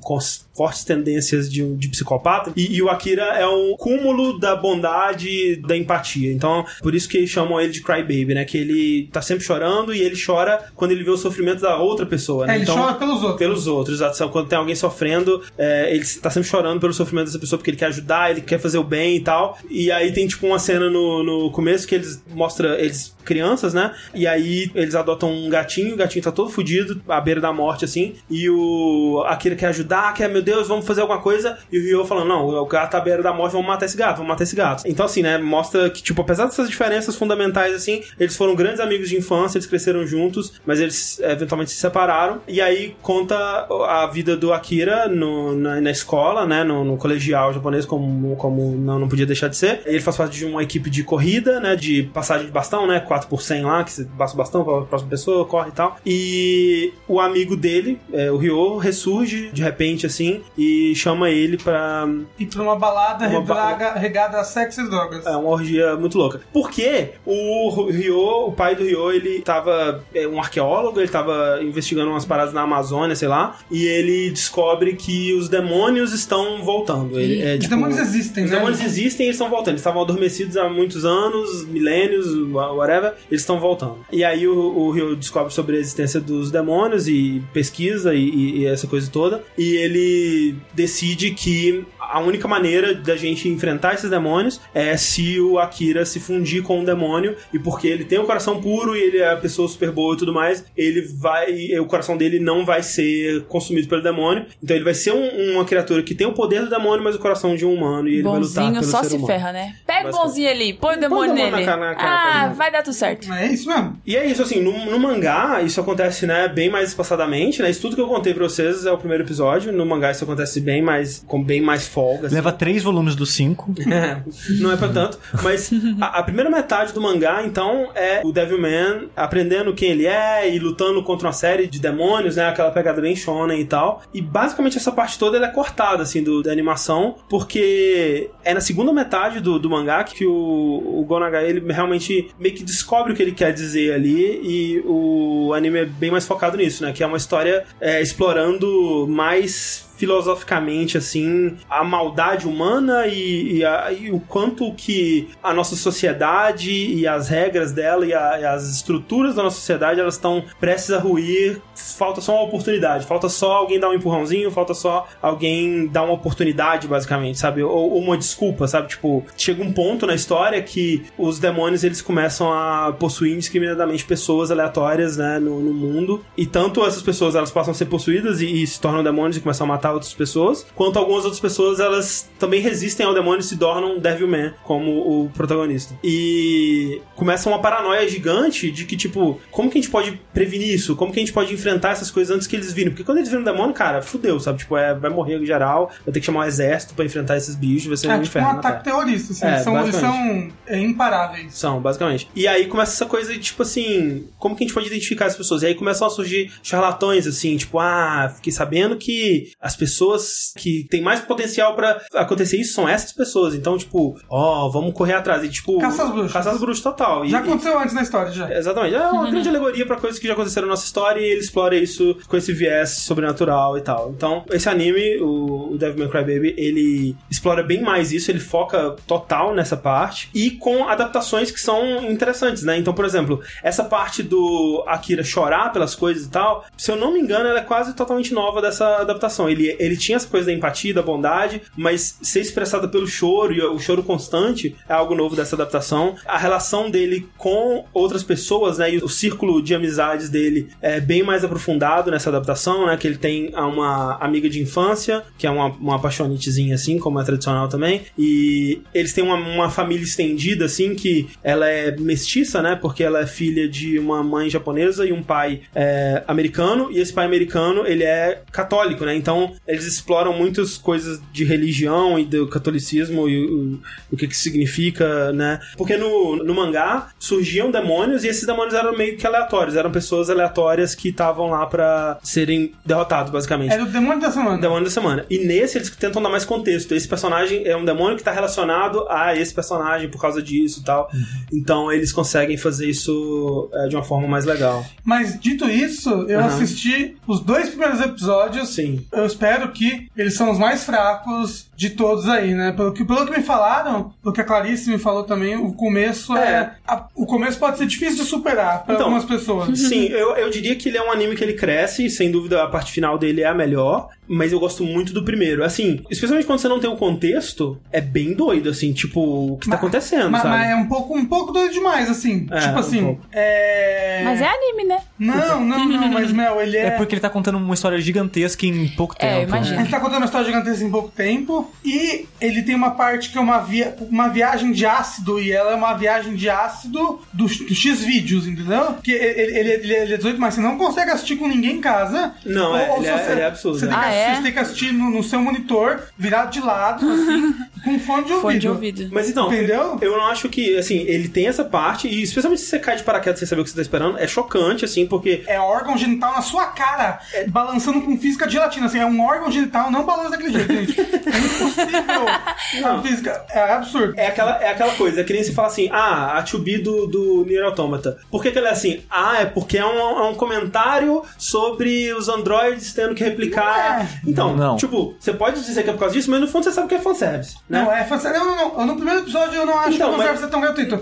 No segundo tem muito fanservice gratuito. Ele assistindo pornô na escola. Mas então. Não, e aí é aquele gemidão de pornô. Ah, é o gemidão do zap. É a primeira vez que eu caí no gemidão do zap, porque eu tava assistindo anime. Mas o gemidão do zap. é no, no Devilman tem coisa de fanservice, mas é tudo condizente com essa, essa pegada do demônio e quanto que é, isso afeta ele sexualmente. Tipo, o demônio, ele, ele simboliza o desejo, sabe? Tipo, a agressividade, a- o desejo mais primal e carnal possível. E isso é representado no sexo também. E, tipo, o Akira, ele, eh, quando ele é possuído pelo demônio lá, que é o Amon, né? Ele veio ele- pintudão. então, ele é exatamente que ele era um, ele era um personagem, é, um adolescente normal, assim, andando pra escola feliz, assim. E aí, quando ele é possuído pelo demônio, ele vira um, tipo, um homão, assim, musculoso, com um volumão, assim, na, na cueca. as meninas ficam todas, caralho, o volume dele, uau. E aí ele, tipo, acorda assim, e, tipo, todo mundo em pânico, que ele olha pro teto e tá tudo branco, assim, e na mão dele tá tudo cheio de porra, assim. Ah, ele- É, mano! tu- é, tipo, é tudo pra mostrar que é, Japão é, é- uma, é uma adolescência extreme, assim, exagerada. que é isso que representa Eu pra não ele. acho ruim, eu só tô avisando as pessoas, não assistam com mamãe. Por favor, casa, não, não façam Mas, ó, isso. Assistam E- sozinhos de fone de ouvido de noite. E tem fanservice. E a mulher vai abaixar pra mostrar o peito dela, pra mostrar a vagina dela e tudo mais. É um pouco de fanservice, mas é em serviço de mostrar o ponto de vista do Akira e de co- da, pessoa que ele se tornou. E isso é no começo pra mostrar, tipo, porque no começo tem muito dessa parte de mostrar como que a vida dele é afetada por isso, e as meninas ficam loucas por ele na escola. Ah, meu Deus, como ele é lindo. Quero dar pra ele. Eu Exato. já acho errado colocar isso aí vinculado com o demônio, que aí as pessoas vão ficar acreditando que as Mas pessoas que dá é do demônio. Mas é porque é dos anos 70. Anos 70 era assim mesmo. Não, As e achavam que idade era do demônio. É, então Não, e, mas eles estão usando a percepção popular de demônio, É, sabe? sim, Da- na exato. mitologia, digamos É, assim. mas tá- é assim tá- que as tá pessoas imaginam. isso. Ah, mas é, mas, Ele- tá ele- mas ele fez uma história em cima disso. É. Exato, ele tá usando é, é, é, né, Os ícones que as pessoas conhecem. É, os cubos e a sucubos. Exato. Mas assim, isso, isso é o comecinho, isso não é, é, né, não representa o anime inteiro. Ainda tem bastante coisa de sexo e sexualidade e violência extrema ao longo da série, mas esse começo ele é, ele é mais difícil e mais difícil de tragar, especialmente se você não tiver inserido nesse contexto, né? Mas assim, o jeito que es- essa história cresce e os pontos que ela toca, e especialmente o jeito que ela conclui, né? Porque, de novo, é uma adaptação até bem fiel do que acontece no mangá, e quem conhece a história do mangá já sabe exatamente como ela termina, né? Porque depois lendo eu fui ver que a história desse mangá é uma das histórias mais clássicas e, e o jeito que ela termina é lendário, assim, sabe? Pro, pro, pra, pra quem é fã da, da parada. Mas foi bem surpreendente pra mim, eu não esperava que ele fosse pra onde ele vai. Digamos que, tipo, a escala das batalhas que acontecem no final eu achei bem foda, assim. Mas eu acho que o mais legal mesmo é ele mostrar e explorar essa coisa da podridão humana, né? Que também não é nada super novo, mas é o jeito que ele faz e, e eu acho que é bem diferente pra um anime mesmo a gente ver esse tipo de coisa. E ele tem vários saltos, assim, de como a percepção dos demônios está afetando o mundo e de como o mundo está sendo afetado por demônios. E uma das formas que ele usa pra falar sobre isso e pra meio que dar uma, um gosto do que tá acontecendo no mundo é com um grupo de, de rappers, né? Que são personagens que são amigos da, da Miki, né? Essa menina que é a, a amiguinha dele, que é um interesse romântico. E, cara, é muito bom, porque eles, eles chamaram rappers mesmo, rappers japoneses mesmo, pra fazer a- as letras e as batidas e, a, e o flow, né? Então tem, tem cenas, assim, de minutos, assim, que só, é só um, um rap super foda, assim, narrando e comentando sobre a- a- o estado político barra social do mundo é, em vários momentos que estão entre os meus momentos favoritos. E lembrar sempre, né, que esse é um anime que ele foi produzido aí, é, né, pela Netflix e pelo estúdio do, do Masaki Yuasa, né, que é o Science Saru, que é o nome do estúdio dele. O Masaki Yuasa, ele é o cara que fez aí o Tatami Galaxy, que foi o episódio que acabou Matou com o Jack. né? Exato. Mas também é, Ping Pong, né? The Animation, o, aquele episódio bizarro lá do- dos peixes lá do Space Dandy. Space Dandy e outras coisas. né? É, é um cara que ele tem um estilo bem característico que algumas pessoas não gostam, mas eu acho muito legal. A animação é bem bonita. Dos dois Sim. dois primeiros episódios eu achei bem irada a animação. Eu tô bem animado pra assistir o resto. Eu só tô tentando, tô tendo que pegar, tipo, uma oportunidade. Tipo, eu não consigo assistir esse tipo de coisa com outras pessoas. Ah, não, eu fico não é. muito envergonhado. Não, é, esse é- o, o André sabe, ele botou uma vez um besterol aí na TV. não assisti. Eu não consigo, eu tenho que sair do lugar. Então, tipo, eu não consigo assistir isso com mais ninguém. Eu tenho que achar um Nem lugar com Bruno? sozinho. Não consigo. Sério? Ah, eu não assisti com a consigo. Clarice e foi de boa, assim. É, tipo- é, é, é muito, é muito explícito, eu, eu fico envergonhado, sabe?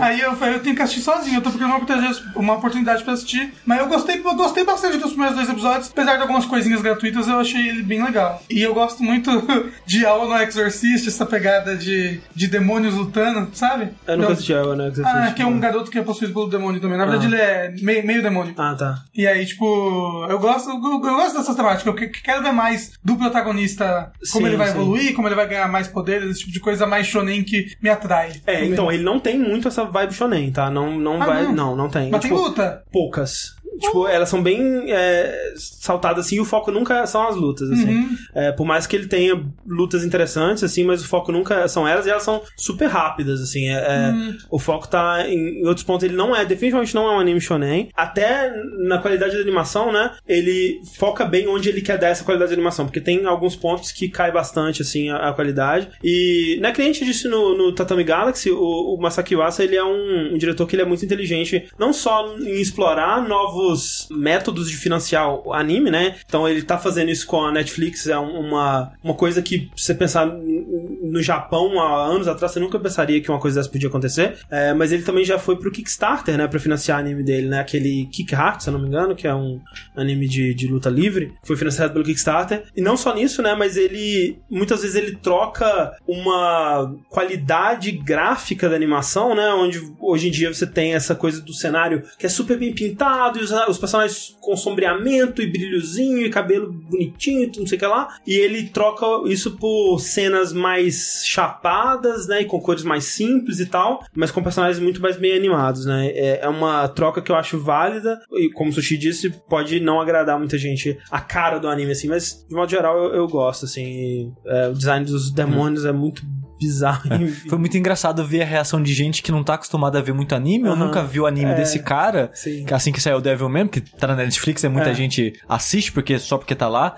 E foi muito divertido ver as pessoas. Cara, o que tá acontecendo? O que, que é isso que eu vi? Que, que, que animação horrível! Sim, e sim. coisas assim, É, eu sabe? consigo ver as pessoas assistindo e achando é, a animação terrível, mas, de novo, é, acho que é, o- é o estilo do cara e se você, né, conseguir superar esse choque, né, e, e, tipo, você assistir o primeiro episódio e falar, ok, quero mais disso, então acho que você vai curtir o, o, o anime. E eu acho que é interessante ser assistido, primeiro por ser adaptação de uma, uma peça muito importante da história do anime, do mangá japonês, assim, e porque é uma ótima adaptação, né, eles souberam muito bem pegar o que era importante dessa obra original e, condensar isso em 10 episódios, e de modo geral a história que ele conta e a mensagem que ele passa, eu acho que é interessante e é relevante, né, hoje em dia ainda também.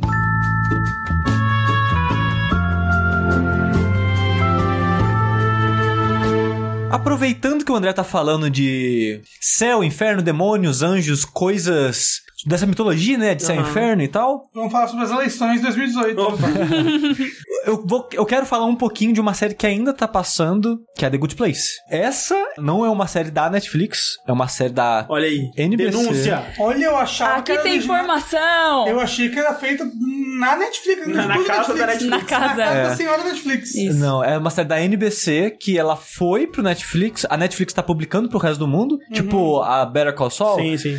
Que quando, ela, quando eles fizeram esse acordo, já tava no meio da segunda temporada. Então, apareceu a primeira toda, metade da segunda, e agora toda semana, né, tá tendo um episódio. Falta mais dois aí pra encerrar a segunda temporada. A The Good Place, ela é uma série de comédia, mas ela não é uma sitcom. Pra vocês terem uma noção, não fala exatamente o ritmo dela, mas pra vocês terem uma noção do humor que pode ter por trás dela, ela foi criada pelo Michael Schur, que ele foi um dos produtores do The Office e co-criador do Parks and Recreation. Ah, aí, nossa, aí bota Peraí que eu vou ali assistir então. Nossa senhora, porque Parks and Recreation é uma das minhas séries favoritas é é de bom toda a vida, meu Deus do céu. Parks and Rec é muito bom. É bom. Inclusive, eu assistia quando tava na Netflix, agora eu não assisto mais porque tá na Amazon. Você tem Amazon agora, não agora tem? tem, vou assistir desde o começo de novo. Assiste, Ô, me passou sem. Porra. Nunca assisti Parks and Recreation. assiste. The Office eu gosto, mas o mérito de- não tá ali, né? O mérito dele não tá em The Office, né? O negócio é que The Good Place eu tô adorando. Eu, eu acho que é a minha série favorita de comédia em bom tempo, Olha assim. só. Eu, gosto de séries de comédia, mas eu sou meio chato. Eu acho que a última que eu gostei foi Community. Não foi tanto tempo atrás, assim, na Ah, verdade. Gente, é incrível. Mas Community é incrível. A quarta e a quinta temporada são terríveis. Sim. Mas a... A Arrested Development você gosta, Eu né? gosto bastante, mas a Red Development já é tipo 2004, Ah, né? Já é mais é. antiga. E a quarta temporada, que é da Netflix, é horrível. Mas The Good Place é uma série que eu vi muita gente elogiando, tanto que já é uma série antiga, né? Antes de sair mesmo aqui no Brasil pela Netflix. Mas assim que saiu, mais pessoas assistiram, né? Mais pessoas conheceram. E eu vi, cara, muita gente falando muito bem dela. O Vinícius do Nautilus mesmo, acho que é uma das séries favoritas deles da atualidade e tal. O, eu vi muito, muita gente falando isso. Eu fiquei muito curioso e com a expectativa lá em cima, né?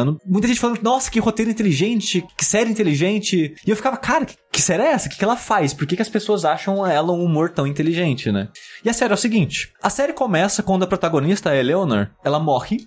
E vai pro céu, que eles chamam de The Good Place. Uhum. E quando ela chega no céu, ela é rece- recepcionada pelo diretor do lugar ali, que é o Michael, que é interpretado pelo Ted Danson, que é um ator que eu adoro ele, e ele manda muito, muito bem nessa série. Ela pode ficar ruim, que eu vou continuar assistindo só por ele, cara, que eu adoro esse cara. Ele já fez é, Damages, a série Damages, ele era o vilão, entre aspas, da primeira temporada, ele manda muito bem lá num papel mais dramático. Ele também é engraçadíssimo na Bored to Death, outra série de comédia que eu achava legal, que era da HBO, que ele era um cara meio esquisito e igual ele é aqui no The Good Place. E lá, ele apresenta pra ela aquele céu que, tipo, olha, aqui você morreu, você fez tudo perfeito, sua, sua vida tá aqui, ó. Você fez isso, isso na sua vida, você é uma pessoa incrível, você merece um lugar no céu. Toque a casa feita em cima da sua personalidade. Tudo é feito pra você e perfeito. E aqui você, então, olha, o amor da sua vida, seu par perfeito, sua alma gêmea tá aqui. Vocês vão se conhecer e viver felizes pra sempre. Você tá no céu. E esse tipo de ambiente. Aí, você descobre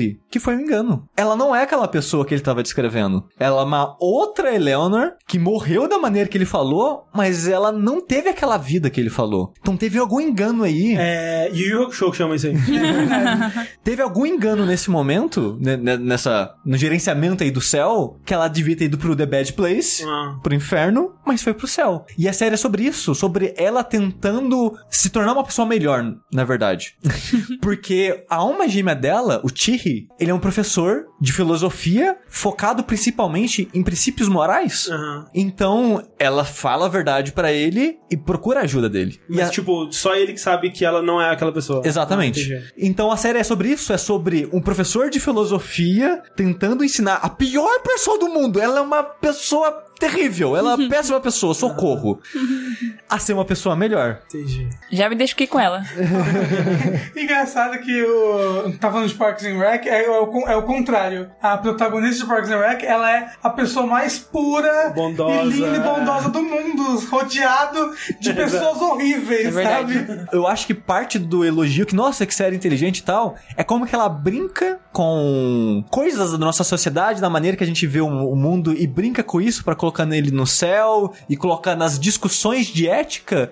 É que meio que o episódio é meio que, entre aspas, o monstro da semana, que é tipo o desafio de ética desse Ah, tá. episódio, Uhum. sabe? E como ele coloca esse desafio de ética pra ela e ela coloca a percepção do ser humano médio, digamos assim, naquilo e a gente e você percebe que como que todo mundo é um bosta, sabe? Eu acho que essa é a parte que as pessoas falam que é inteligente do humor da série e realmente é, é interessante ver essa discussão, mas a série não é não é sobre isso, sabe? Tipo, ela tem isso, mas os episódios eles giram em torno de outras coisas além disso, sabe? Tem muito humor galhofa, tem muita coisa boba acontecendo, mas cara, os personagens são excelentes, os atores mandam muito bem na série. a É, tipo, maneira a que é esse série, é, tipo, esse, o The Good Place que se passa a série, ele visualmente é que nem o nosso mundo, é tipo um céu que Não, a não, ele parece o Projac da Globo, sabe? Ele parece um lugar mega falso, Entendi, entendi. construído. Colorido, bizarro. Exato, é bem colorido.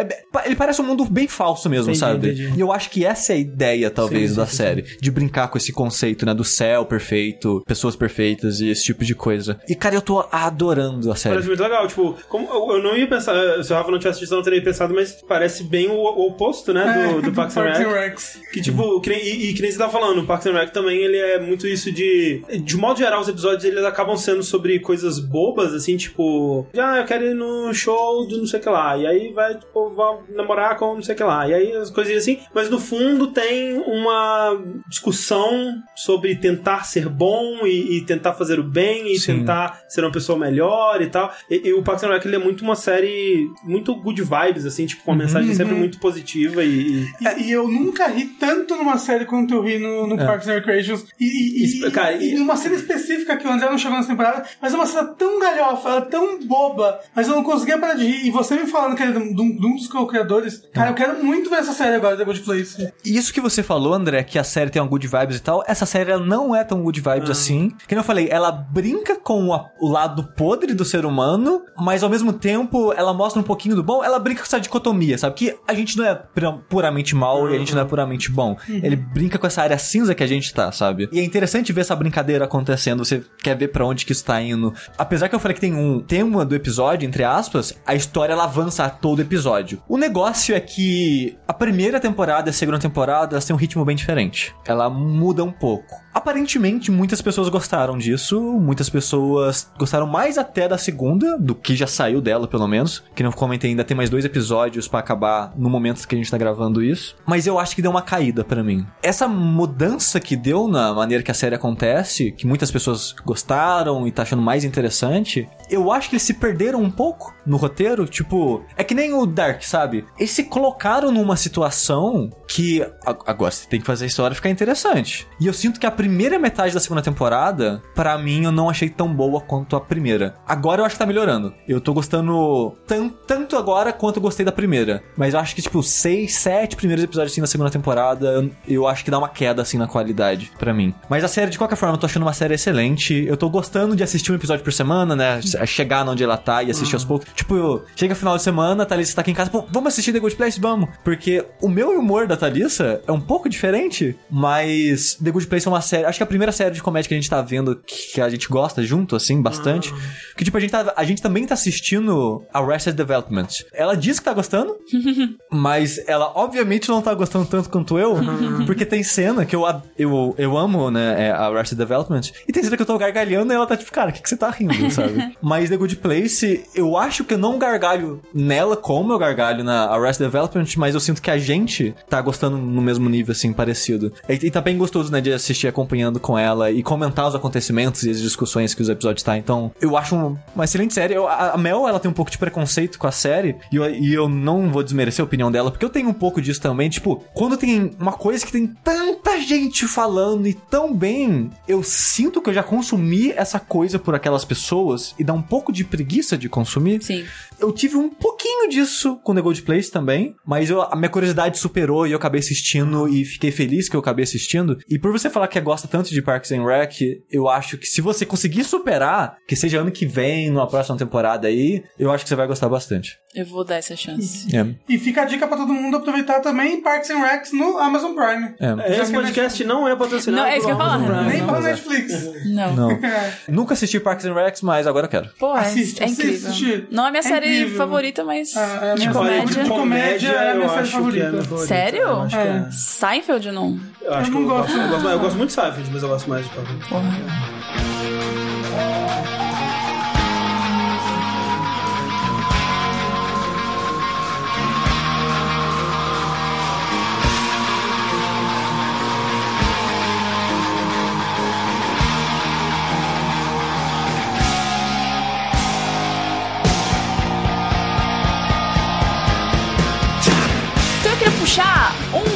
filme de joguinho.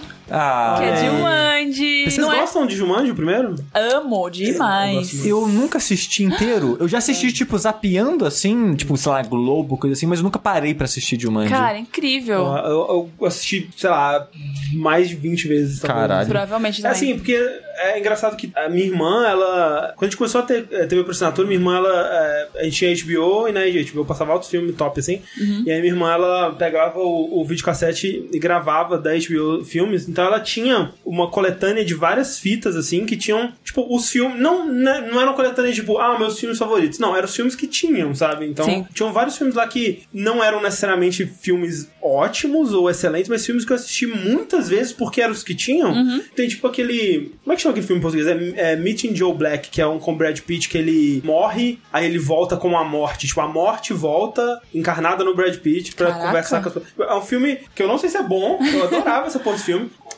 Encontro Marcado, esse aí. Como é que chama aquele filme? É Segundas Intenções, que eu assisti um milhão de vezes. Que, Que é a o- menina tem um pozinho no crucifixo, tem um não pauzinho é? no crucifixo. exatamente. Caraca. É, que toca aquela música do The Verve Bittersweet Symphony. Sim. Tinha um também do. que era um filme de poker com o Matt Damon. Nossa. Que o vilão era o. aquele cara, o John Malkovich. Porra. Que é um filme excelente, cara. Eu tenho certeza, eu nunca vi, tipo, depois. Eu nunca vi um filme da minha vida. Não, depois dessa vez, eu já vi aquele filme dez vezes, mas eu nunca vi ele de novo. Acho que chama Rounders em inglês. E é excelente. E o outro filme era Jumanji, Ah, que Jumanji. eu vi um milhão de vezes também. Né? Mas Jumanji, assim, ao contrário de todos esses filmes que você falou, se a gente assistir o de Jumanji, o, o Jumanji original, a gente sabe que é bom. Agora, esses daí a gente não tem certeza. Então, eu, eu acredito que o Jumanji ainda seja bom, mas eu ponho minha mão no fogo tanto quanto por esses outros. Eu não- realmente não sei. Não, tudo bem. E por eu gostar muito de Jumanji original, eu tava morrendo de medo dessa continuação. Porque isso tá acontecendo, né? Tipo, É. revival de séries clássicas Acabou- antigas que as pessoas gostavam muito, exato. Exato. Só que tudo saindo com a qualidade daquele jeito, né? Pois é. E eu falei, o filme tem quem? Tem The Rock? Que eu não sou muito fã do The Rock. Ele é um Eu go- eu brucutu, gosto, sabe? Eu, gosto do Rock. Eu achei ele muito carismático. É, ele é carismático, mas ele não é um sinal de bom filme. Não, não, Exato, não necessariamente. Mas, assim, até filmes ruins com The Rock, às vezes ele sustenta por causa do carisma. Ele tem o Kevin Hart, que eu não gosto do humor É, dele. Eu, é, eu não gosto do stand-up do Kevin Hart. É. Eu odeio o stand-up do Kevin Hart. Exato. Mas em filmes eu acho ele ok. Mas ele tem o Jack Black, que eu gosto muito do Jack Black. O Jack Black é um cara que também, assim como The Rock, eu gosto, mas também não é garantia de bom filme. Não. Sério, pra mim, Jack Black, puta, Não. vou ver. Não. Jack Black, Não? na verdade, eu acho que é mais merdeiro do que É, filme bom. Tem mais filme ruim do que Mas bom, gosto né? dele. Gosto dele. Mas os- Gosto muito filme dele é ruim. dele, É, exato. E aí eu fui assistir Jumanji com expectativa zero, expectativa lá embaixo, e eu me diverti muito. Eu saí da sessão achando 10 de 10. Estou muito surpreso que essa é uma recepção quase que unânime que eu tô Sim. vendo. Não de gente falando, nossa, ô caralho, filmou, porra, é. Mas tipo, porra, foi divertido isso aqui, sabe? E financeiramente, não. O filme tá fazendo dinheiro que nem cachoeira aí. Mas Exatamente. Com certeza vai virar. Não, vamos fazer o universo cinematográfico do Jumanji. Vai, É. vai ter o universo. O que acontece é o seguinte: alguns anos depois do final do primeiro filme, a outra pessoa acha o tabuleiro na praia. E aí vai parar na casa de um adolescente. E aí, assim, não é mais um board game agora, é um videogame. É que ele tipo, parece que tem uma parada assim, ah, board game, quem joga isso, né, e tal. Aí fecha assim, parece que ele tá se moldando por dentro, assim, aí quando abre de novo é um, um cartucho. Tipo, o jogo escutou, tipo, ah, beleza, então você gosta de videogame? Vou jogar videogame. E aí, passam alguns anos e esses adolescentes acham de novo a caixa, porque essa é a maldição, né, do jogo. E aí eles vão parar dentro de um jogo de videogame na selva. Então o jogo é escroto. Eu não assisti, eu não lembro de Jumanji. Não, é que assim, É. o jogo ele, ele quer ser jogado. É, eu acho que É. esse que é o lance dele. E ele é uma. Tipo, a mitologia mesmo de Jumanji é meio doida. Que, tipo, no primeiro filme, o Alan, né, que é o personagem do Robin Williams, quando ele é criança, ele tá jogando, aí eles vão jogar e eles. Eu acho que eles quebram uma das regras do jogo. Eles têm uma sequência de regras, assim, escritas, né? E aí eles desistem no meio, eles param de jogar, que é uma coisa que você não pode fazer. E aí ele é sugado pra dentro do jogo, né? E aí ele passa os próximos, sei lá, 20 e tantos anos, ou coisa assim, dentro de Jumanji, né? Que é esse mundo da selva lá e tal. Só que no primeiro filme mesmo, você não vê o que, que tem dentro desse mundo, né? Porque você só vê o que acontece no mundo real, que são 20 e tantos anos depois, outras crianças, um grupo de outras crianças encontram o jogo, e aí eles tiram uma, uma- um número lá que libera o Robin Williams pra fora do jogo, e aí junto do Robin Williams que passou esse tempo todo, eles têm que terminar o jogo dele, porque aí terminando o jogo dele, ele vai ser voltado pra época dele, onde ele vai poder terminar o jogo que ele começou com a amiga dele, e aí eles têm que encontrar a amiga dele no presente pra ela terminar o jogo que eles começaram no passado, e aí todo mundo tem que jogar esse mesmo jogo junto e terminar pra que ele volte pro passado Porra. e consiga. Eu acho, cara, eu, eu acho um filme muito legal, assim. Sim. Mas o lance é que você não vê o esse A selva em si. Ou de uma, é, ou É. uma selva, tal Enquanto lugar. que nesse ele se passa todo dentro do, do, do Jumanji, né? É, uma selva. O que é legal, assim, são adolescentes que acham o jogo e, e quando eles vão começar a jogar no videogame, cada um escolhe um personagem. Quando eles vão pro mundo de Jumanji, eles estão com esses personagens. Então, o adolescente vira o The Rock, e O- aí... O, nerdzinho vira O The Rock, nerdzinho, né? é, vira o The Rock. Jogador de futebol americano, ele vira o Kevin Hart, que é baixinho, né? É, Então- e ele é tipo gigantão, ele fica, meu Deus, eu sou um cara baixinho. A menina que é mais tímida vira a mulher bonita, que Karen tá de shortinho. Que é a Nebula, inclusive, né? Sim. Do Guardiões, cara, E eu não a- reconheci. E a menina mais patricinha e mais fresca vira o Jack Black. Ela entra em parafuso porque ela fala, ah, eu sou um homem gordinho de meia idade. E ela, ele fica, tipo, fazendo os trejeitos de Ah, pessoa eu, achei fresca. que, eu achei que eles iam fazer a brincadeira ao contrário, alguém ser uma menina no jogo. Não, é a menina Ah. que vira ele. E assim, quando começou, eu falei, vai gerar as piadas muito ruins, cara. É, porque eu, eu imagino que um homem fingindo ser uma mulher gera situações mais awkward do que se fosse uma mulher se passando por homem. Eu também sabe? achei, mas me surpreendeu. Eu gostei muito das piadas que, que rolaram com Jack Black. Tipo, tem uma piada que vai todo mundo fazer xixi, e aí ela tem que fazer xixi, e ela fica, tipo. A piada é muito simples, assim. Ela fica, ai meu Deus, é assim que funciona, e ai que fácil. E, tipo, a sessão inteira eu tava rindo, e eu conversei com as pessoas, tipo, ah, não ficou machista, não ficou nada, ficou muito leve, e todo mundo curtiu as Ah, não, piadas. que bom, porque tipo, dá- tem uma É, chance tem um grande de. Né? Sim, total. É, o lance é que assim, eu fui assistir esse filme com a Clarice, só que eu tava virado Uhum. no dia e eu dormi quase o filme inteiro. Não é culpa do filme. Não. Tipo, todos os pedaços que eu vi do filme, assim, eu achei legais, assim, tipo, parecia interessante. É, eu vi o começo e o final, especificamente, que eu vi quase tudo, assim. E eu acho que onde ele acerta e o que ele faz bem, assim, porque no fim das contas é um filme com uma vibe bem diferente do primeiro. Tipo, o, o primeiro Sim. filme não é um filme de comédia. Esse é praticamente um filme de comédia com aventura no meio, assim. Uhum. Então, o primeiro filme, ele tem, curiosamente, ele tem também uma piada quando o menino que tá virando macaco, ele precisa de ajuda pra fazer xixi e tudo mais. Então, ele tem uma piada com xixi, com o o Robin tem que rasgar a calça dele Pra sair o rabinho, e é. tal. Tem umas coisas assim, mas não, não no mesmo tom de piada, né? O, o- esse novo, ele tem as piadas mais escrachadas. Mas onde ele acerta é que ele também constrói muito bem o- a parte dramática dos personagens do filme, assim, que Uhum. é a relação entre eles, assim, e ele consegue construir isso de uma forma crível e que, tipo, você se importa com esses personagens Sim. até um certo ponto, assim, e torce por eles, né? O Uhum. que eu acho que sem isso o filme perderia muito do, do valor dele, assim, eu acho. Sim, e a parte toda videogame mística dele eu achei muito bom. Porque eles têm vidas, e aí no meio do começo alguém morre, e aí, tipo, ele some, e aí ele cai do céu. Tipo, ele dá um spawn, assim. E aí, tipo, caraca, e aí sumiu um, um, um, Um tracinho e tal. E eles têm superpoderes, tem gente que tem um soco forte, tem gente que é, sabe ler mapas e tal. O The Rock tem um olhar fulminante que ele... Olhar fulminante é muito bom, cara. É, o, o The Rock me convenceu nesse filme. Tá, o, o The Rock é um cara engraçado, ele é um bom ator. E é uma parte que eu queria destacar. Tinha, tinha certeza que eles iam explorar a menina, porque ela, você vê os- o, trailer e tal, é uma menina de shortinho e top. Aí você fala, tá, mais um. Ela é tipo um arquétipo Lara caso. Croft, assim. É. E aí, quando ela entra no jogo, ela fala: Que merda, eu tô com um shortinho e tal. Não teve exploração, eu achei legal. Ela mesma fala, faz piada disso, e aí ela pega o casaco emprestado e amarra, assim, porque ela tá com vergonha. Então eu achei legal. Achei que foi, tipo, mais uma crítica, tipo, ó, gente, para de colocar meninas de shortinho nos, nos jogos no meio da selva. E também parece que é muito, de certo modo, eles tentam explorar com, com essa menina os personagens que eles pegam, além de ser uma coisa da piada, eles servem pra fazer aquele, aquela, aquele adolescente confrontar uma fraqueza da personalidade ou uma, um problema que eles sofrem, uma insegurança ou, ou o que quer que seja. Então essa menina ela é muito tímida e tudo mais, e de repente ela se vê no corpo de um mulherão e tal. Sim. E a outra menina lá, que era a Patricinha, ela é super tipo, ah, minha aparência, não sei o que lá, e ela tá no corpo do, do, do coisa, né? Então, é, e a mesma coisa, o, o, o nerdzinho, ele era tipo, ah, não consigo fazer nada e tal, e de repente ele pode fazer tudo que ele quiser, porque ele é o The Rock, sabe? Então, os personagens que eles pegam, eu achei legal que vai além da piada, sabe? Tem um, um motivo que faz sentido pro personagem, né? Pra, pro desenvolvimento desse personagem. Falar de desenvolvimento de personagens nesse, nesse filme eu acho, é, é realmente algo surpreendente que eu achei que não É, fosse então. acontecer, né? E eu acho que é por isso que ele isso tá surpreendendo o pessoal. E eu, eu achei legal, porque assim, eles não quiseram tentar fazer, tipo, olha, gente, isso aqui é a sequência. Eu assisti como se fosse um filme diferente, tipo, um spin-off Ah, de sim, é. Jumanji. E eu achei legal isso. É, é, e aí que é, o- que é foda, sabe? Porque, tudo bem, ele tem algumas referenciazinhas, Sim, eu né? Ao, ao filme clássico. Ele tem o, o, o Caçador, né? Sim. Tem a tenda, A tenda. Do, Alan Parrish lá e tal. Não precisava, né? Se eles quisessem, eles não precisavam chamar de Jumanji, seria um filme tão Seria um outro quanto. filme É. totalmente diferente, mas recomendo 10 de 10. Se você gosta de videogame, gosta de aventura e gosta do The Rock. Gosto do The Rock, é. Eu gosto, eu gosto de videogame e aventura do The Rock. Aí. Pedra eu não gosto, não. Atra- Estraga a vida da pessoa. Até no caminho.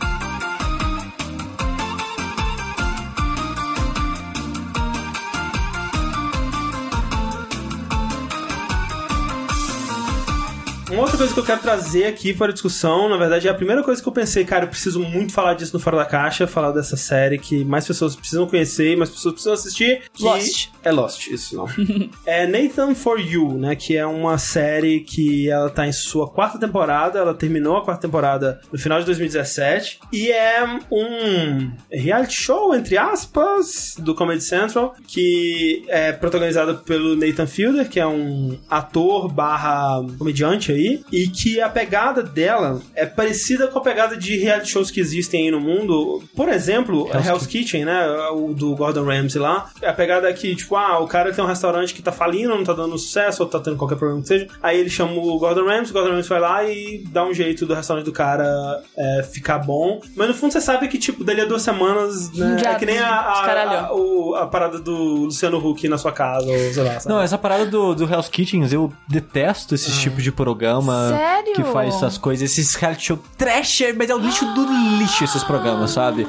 Eles pegam alguém que tá numa situação ruim, tira sarro Explora delas, a- explora o- o elas, problema da pessoa, vai embora né? e ela fica pior do que começou. Porque o programa mostra ela, expõe ela de uma maneira meio que ridicularizando. E, sério, muitos restaurantes foram, tipo, reclamar, acho que tentaram até processar o Gordon Ramsay, que depois que o episódio foi transmitido, piorou a parada dele, sabe? É Com- que nem aquele é, Pimp My Ride, você lembra? Que, tipo, pegavam Uhum. o carro do cara e aí construíam umas paradas. Velho, isso aqui não vai durar uma semana, velho. Não vai durar nem fudendo. As coisas nada Você prática, estragou né? o carro do cara mais Sim. ainda. Então, tipo, eu não gosto desse tipo de programa, assim, da maneira que ele aborda as pessoas da vida real e como tira sarro delas e até prejudica, de certa forma, as vidas dela e tal. Eu não, não sou muito chegado a esse esse tipo de experiência, mas esse programa que você tá comentando, ele é meio que uma sátira em cima é. disso. Ele é um pouco de uma sátira em cima disso, porque é o seguinte, então, ele é nessa pegada, o, o Nathan Fielder, ele, ele abre, né, tem toda uma abertura épica, assim, dele falando, ah, eu sou o Nathan Fielder, eu me formei na escola de negócios, lá de, como é que chama, de administração, talvez, com ótimas notas, aí, tipo, mostra o diploma dele, umas notas meio bosta, assim, sabe, tipo, eu estou pronto para ajudar as pessoas, sei lá, e é isso, a pessoa chama ele, assim, ele vai lá num, num negócio, seja lá uma loja, um restaurante, um, sei lá, uma casa de massagem, um zoológico, sei lá, qualquer coisa que seja que tiver com problema, ele vai lá e tenta ajudar a,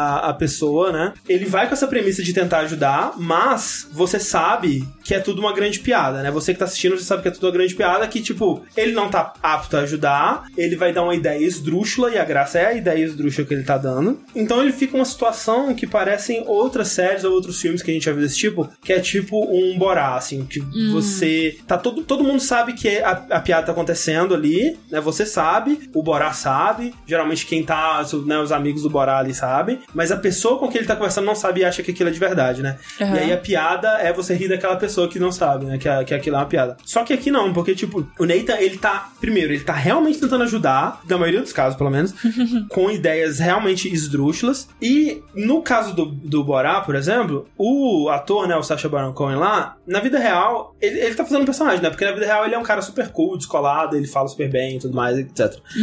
E o Nathan Fielder, não, ele é basicamente aquilo que ele apresenta na série, que é um cara super awkward, com as ideias de bosta, assim, tipo uma, uma- uns pensamentos de gente que você acha que, cara, como que você pensou nisso, pelo amor de Deus? E a, a graça é que ele tenta se colocar naquelas situações, é, ele vai se colocando em situações cada vez mais absurdas, tentando perseguir o objetivo de tentar ajudar aquela pessoa, de chegar no ponto que ele acha que ele vai poder ajudar aquela pessoa, sem sair desse personagem dele. Então, que, que na verdade é, é, é bem ele. Então a piada acaba sendo ele. É, tanto é que tem episódios onde é focado só nele, ele não interage com, com ninguém, assim. E é muito. A, a graça é o que ele tem que fazer pra tentar chegar onde ele quer. E aí, a pessoa que tá envolvida, geralmente, a parte da graça não é rir dela, mas é rir da reação dela a ele. A pessoa que, tá, que ele tá tentando ajudar é meio que o straight man, assim, na, na piada, sabe? Tipo, é a escada da piada, porque ela é a visão do mundo real que vai reagir ao quão absurdo é aquilo que no mundo do, do Nathan Fielder seria o normal, né? Então, por exemplo, uma situação, tipo, um, um dos meus episódios favoritos é um episódio que ele quer ajudar um restaurante, né? O cara tá tipo, ah, meu restaurante, né? A gente faz as coisas aqui, que é uma premissa padrão do Hell's Kitchen, por exemplo, né? A gente faz uma comida legal, quem vem acha que é super bom e tudo mais, mas a gente não consegue muita clientela. E aí ele pensa, ok, vamos ajudar esse cara a ter boa clientela. E aí que vem a parada, que aí ele, ele para, ok, eu tive um plano, né? Aí vem um caderninho e começa a mostrar uns desenhos esquemáticos, assim, do que ele pretende fazer. Começa uma música mega épica, e aí ele descreve o plano. O plano dele é uma, uma coisa que traz muita mídia pro restaurante, é quando ele é frequentado por alguém famoso, e essa pessoa famosa vai lá e dá uma gorjeta super legal e tal.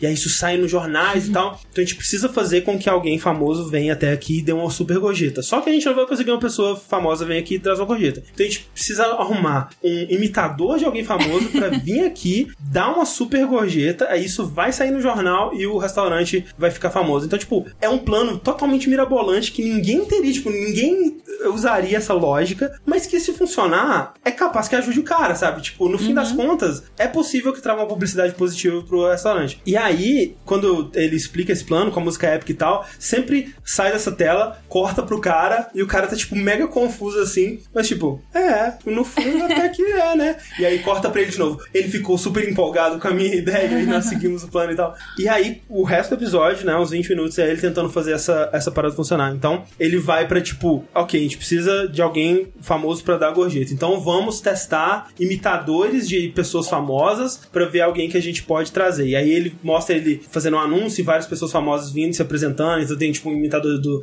sei lá, do Ace Ventura, tem um imitador do Bill Gates, que, tipo, isso já é outra piada do, do- da série, que é um cara que ele reencontra várias vezes durante a série, que, tipo, é um cara que ele chega lá de terno e gravata e ele fala coisas, tipo, ah, quando eu fundei a Microsoft e tudo mais, só que o cara não tem nada a ver com Bill Gates, tipo, ele não tem o jeito de falar, ele não tem a aparência, ele, tipo, não tem nada, e é, é hilário, assim, o cara. É, e esse cara aparece várias vezes, né, durante a série. É, só que aí ele, ele decide que ele vai é, contratar um cara que imi- imitou o Michael Richards, né, que é o Kramer do, do Seinfeld. Ele imita especificamente o Kramer do Seinfeld. E aí, beleza, ok, a gente precisa trazer esse cara pro restaurante pra ele dar a gorjeta. Só que, se alguém vê o recibo e vê no cartão de crédito que o nome dele não é Michael Richards, vai descobrir. Então, a gente precisa encontrar alguém que se chame Michael Richards pra pegar o cartão desse cara, dar pra ele pra ele usar e Meu aí ficar o Deus. nome. Só que aí ele liga pra várias pessoas que chamam Michael Richards, cara, tipo, não, cara, você tá louco? Eu não vou te dar meu cartão, você tá maluco.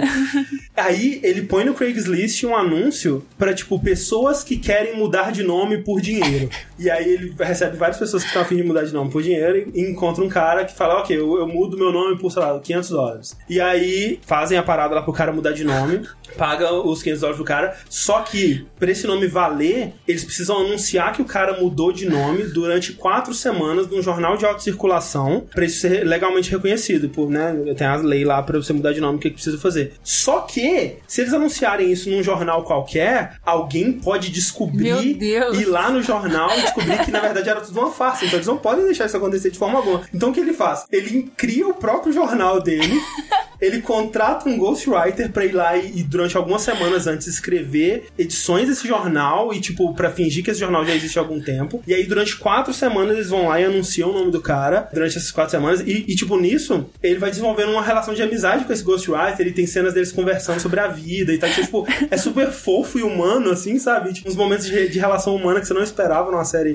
teoricamente, de comédia, assim. E aí, beleza. Coloca o nome do cara lá, tá aprovado. Ele mudou de nome. Aí ele vai fazer o- a conta no banco, faz a conta no banco, pega o cartão de Mano, crédito. olha o tempo. Não, é absurdo, assim. E aí, beleza, agora o cara tá com o cartão e ele precisa depositar. Eles querem, eles querem dar um gorjete de 10 mil dólares pro restaurante. Caralho. Então eles precisam depositar esses 10 mil dólares na conta do cara. Só que aí o cara precisa fazer isso por conta própria, ele precisa ter esse dinheiro e depositar na própria conta dele. Quando eles vão fazer isso, eles ligam pro cara e por algum motivo o cara fala: É, então, né, eu tive um problema com a lei recentemente aí e tal, e eu, na verdade, eu tava na prisão há algum tempo por assalto à mão armada, né? Mano. E aí, tipo, faz, faz todo sentido, porque o cara ia querer mudar de nome, sabe? Tipo, é um cara bem esquisito e tal. E aí, o cara, ele fica meio tipo, ok, não sei se eu posso confiar 10 mil dólares na mão desse cara, sabe? A gente vai depositar o dinheiro na conta dele, mas eu tenho que ter certeza que ele não vai fugir com esses 10 mil dólares. Então, ele fala assim, ok, eu vou depositar o 10 mil dólares na sua conta, mas enquanto a gente não fizer a gorjeta e tal, eu vou me algemar a você e a gente vai dormir junto no Mano, mesmo não, quarto não é possível. durante esses dias. E tem isso tudo filmado. E o cara, não, tudo bem, eu entendo e tal. E eles, eles algemam, fica lá na, na parada e tal. E aí, no fim das contas, né, ele consegue os 10 mil dólares, consegue o cartão, passa pro cara lá e tal. Ele dá a gorjeta, né? E aí eles contratam um ator pra falar: caralho, era o Michael Richards, ele deu uma mega gorjeta e tal. E aí, tipo, o jornal sai no. O restaurante sai no jornal, tem, tem um vídeo da, da, da reportagem de TV falando: Ó, o Michael Richards deu 10 mil dólares. Caraca. E, tipo, talvez tenha ajudado em alguma coisa a parada, não dá pra saber realmente. São quatro temporadas e as, as quatro temporadas têm uns 20 e tantos episódios cada aí, ou. uns- não lembro, talvez menos, uns 12, 13 episódios cada temporada. E é tudo isso, tipo, a graça é o quão longe ele vai Uhum. pra fazer isso acontecer, sabe? As situações são muito absurdas e. Ele é um George Constanza. Total. Tem todo esse lance que, tipo, ele é uma pessoa muito solitária e que não tem muitos skills sociais, assim, né? Então ele tá sempre tentando fazer amigos com as pessoas que ele conhece, né? Tem um episódio que é ele quer ajudar uma pizzaria e ele fala que ah, tem aquela promoção que, tipo, se não chegar em 8 minutos, a gente te dá uma outra pizza. Só que, tipo, não vai conseguir chegar em 8 minutos, só que a pizza que a gente vai dar de extra é uma pizza desse tamanho, assim, é uma pizza do tamanho de uma moeda.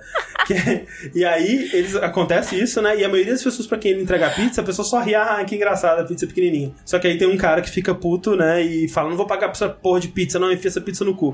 E isso pro entregador de pizza, co- coitado do cara, né? E aí o cara volta, assim, com a pizza. E aí tem um momento que, tipo, fica, tipo, sei lá, dois minutos do, dele com o entregador de pizza sentado em cima do, do carro lá que eles estavam usando. E os dois conversando sobre a vida, assim. E aí o entregador começa a se abrir emocionalmente, falar como que ele tem dificuldade pra conversar sobre mulheres e tal. E eles começam a trocar experiências, assim.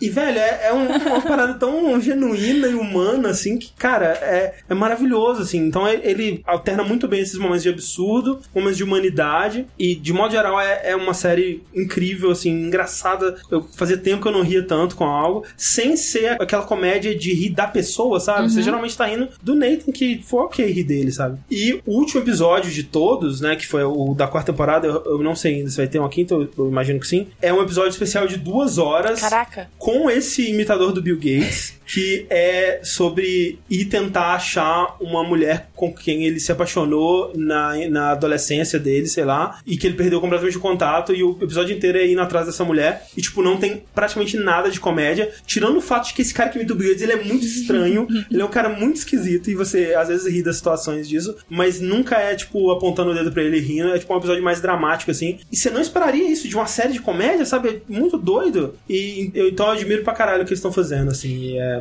é, é incrível. Onde você viu isso? Eu baixei. Porque Ah, é do tá. Comedy Central, mas eu não sei uma maneira legal de ver. Eu nunca tinha ouvido falar, já tem quatro temporadas. Pois é, eu já tinha ouvido falar, mas eu nunca tive motivos pra acreditar que era muito bom assim. Nessa quarta temporada, o que deu muito burburinho foi esse último episódio. Todo mundo falou assim, vai, a melhor história de amor da TV, não sei o que lá e tal, assim. E deu muito o que falar e tal. E eu fui atrás e não me arrependi, cara. Foi- ah, você conheceu bom. por esse episódio? Por causa desse último da quarta. Mas dá pra ter 100% de certeza que não é combinado? Você sente que não é combinado? Eu geralmente sinto sinto que, tipo, é muito real a, a reação das pessoas, sabe? Em nenhum momento eu pensei, hum, isso é fake, sabe? Tipo, pode ser que tenha, eu realmente não sei, mas é, é aquela coisa, se tá crível o suficiente pra você não, Não, identificar, sim, lógico, é. de boa. Ah, legal. Mas, de modo geral, eu, eu, eu não identifiquei, assim, tipo, um momento que parece fake, sabe? E tem situações suficientes que, tipo, tem várias vezes que ele tenta fazer uma coisa e simplesmente não dá em nada, sabe? E se eles estivessem tentando colocar coisas fakes, eles podiam colocar coisas mais absurdas ou mais interessantes, assim. Então, eu realmente acho que não deve ter muita coisa fake se tiver. Então... Então o Comedy Center chegou nele e falou assim: toma aí todo o dinheiro do mundo, faça esse programa. E é muito dinheiro. Tem, nossa, tem coisas que você vê, caraca, como ele gastou dinheiro. A última que eu vou contar é, tipo, no final da segunda temporada, eu acho, ele faz um, um episódio que é só sobre ele, assim, que ele vai fazer um mega desafio, uma coisa pra provar que ele é um cara super corajoso, não sei o que lá. E aí é um desafio que ele vai tentar fazer um truque de mágica, de tipo esses mágicos que escapam da camisa de força, assim, antes de ser afogados, sei lá. Só que é um truque de mágica que ele tá na camisa de força, ele tá algemado com os cadeados, que ele tem que pegar um pino, fazer o lockpicking dos cadeados e tal, e escapar. Só que é antes de uma máquina é, abrir a calça dele e tirar a cueca dele.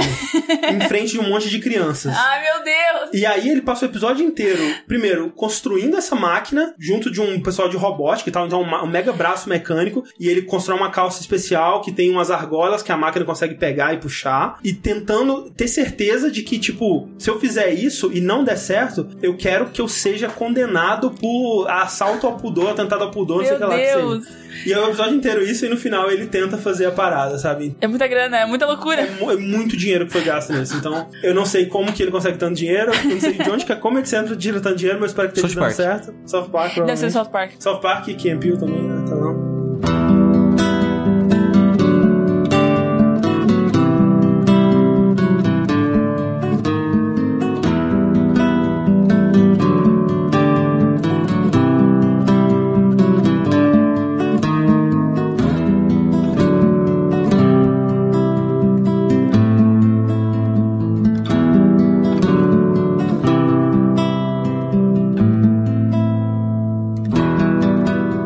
Fechar o programa, eu vou fazer algo completamente irresponsável da minha parte e vou falar de algo sem ter a base necessária pra falar daquele negócio. Mas o que é isso se não o jogabilidade? Mentira, Exatamente. que é? Assim, eu falo isso sempre que eu falo de música aqui, mas dessa vez em especial eu tenho menos base ainda pra falar do que eu vou falar. Mas é algo que eu tô tão apaixonado que eu preciso botar isso pra fora. Eu não consigo esperar mais um mês pro próximo Fora da Caixa pra aprender mais sobre esse álbum em específico, que no caso é o The Assassination of Julius Caesar, que é o último álbum da banda Ulver, que é U-L-V-E-R, que significa lobo em norueguês. Essa banda é uma banda que eu tenho um histórico muito bizarro com ela, e ela tem um histórico muito bizarro. Porque assim, na minha época de metal, há muitos e muitos anos atrás, Trabalhar na siderúrgica. exatamente, quando eu era uma barra de metal, Sim.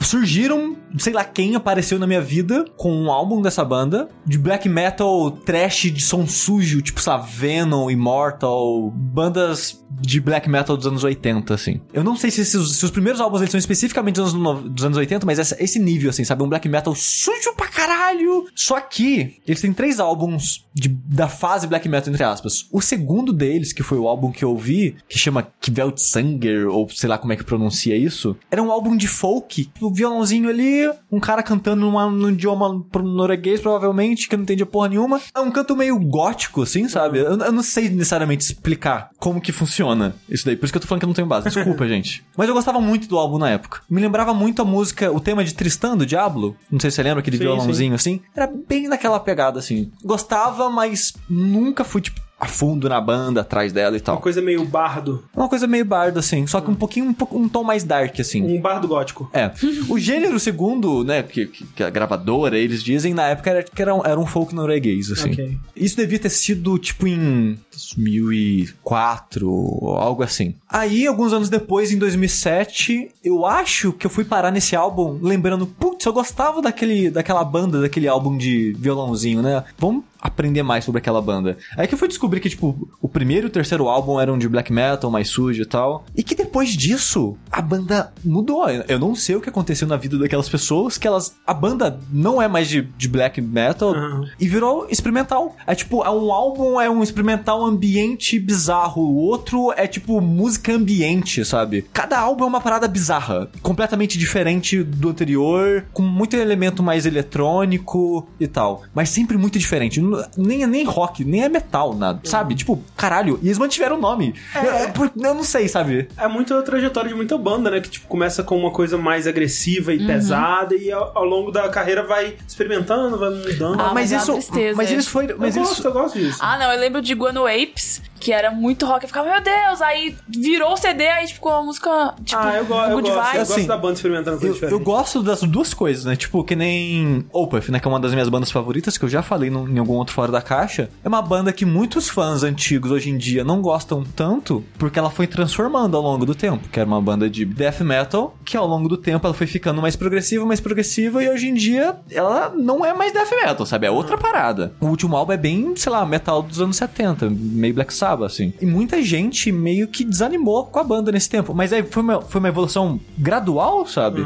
Eles, o primeiro álbum é de 95. Em 2000, já não era mais a mesma parada. Eles lançaram três álbuns. Em 2000, cinco anos depois, já, já era vibe. Eles não, sei lá, não quero mais death metal, Assim. é, black metal, o que seja. Mas aí, em 2007, né, quando fui procurar a banda, coincidiu com o lançamento de um álbum deles, que é o Shadows of the Sun. Que coincidiu também com ser a minha época que eu mais li, estudei, mexi com coisas de magia Sushi na tem minha esse passado vida. aí, esse passado Eu, eu obscuro. tenho, eu tenho esse Sushi passado aí bruxo. do Sushi Bruxo. E a música deles, nessa época, nesse álbum, era muito sobre isso. Todas as letras eram mensagens obscuras de coisas sobre magia. Sei lá, sei lá eles devem fazer isso, sabe? Sim. Mas eles também faziam isso de uma maneira que era muito mais instigante pra mim, porque tinha uma vibe de mistério neles. Porque, tipo, você vê os caras, os caras estavam sempre de manto e não apareciam direito. A música, hoje em dia já é mais comum, eu ouço mais coisas dessa pegada, mas foi o primeiro álbum desse tipo que eu ouvi. Que é só música mais ambiente, com o cara cantando bem calminho. Parece que ele tá, tipo, conversando com você. E a música é mais lenta, até meio depressiva. Mas eu gostava muito na época. Eu usava muito pra dormir, que são música mais de boinha. Você entra na vibe ali, você vai, dorme, relaxa, é maravilhoso. Eu ouvi muito nesse, nesse ano de 2007, vamos dizer por um ano eu ouvi muito esse álbum. Só que, tipo, eu puf, esqueci da banda. Tipo, ah, cansei um pouquinho desse álbum e não voltei mais atrás da banda pra ouvir mais ela, né? Esqueci que ela existia, ficou na memória. Há um tempo atrás, no comecinho de 2018 agora, o Perturbator,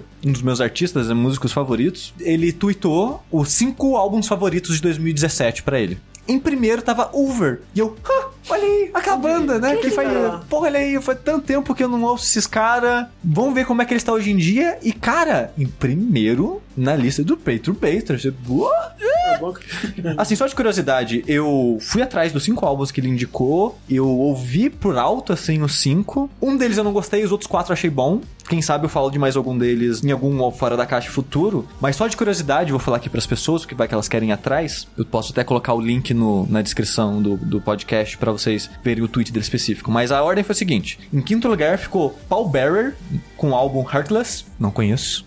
Não, não conhecia. Não conhecia ninguém aqui tirando o Over. Em quarto ficou uma, uma banda chamada Lorne com o álbum AD.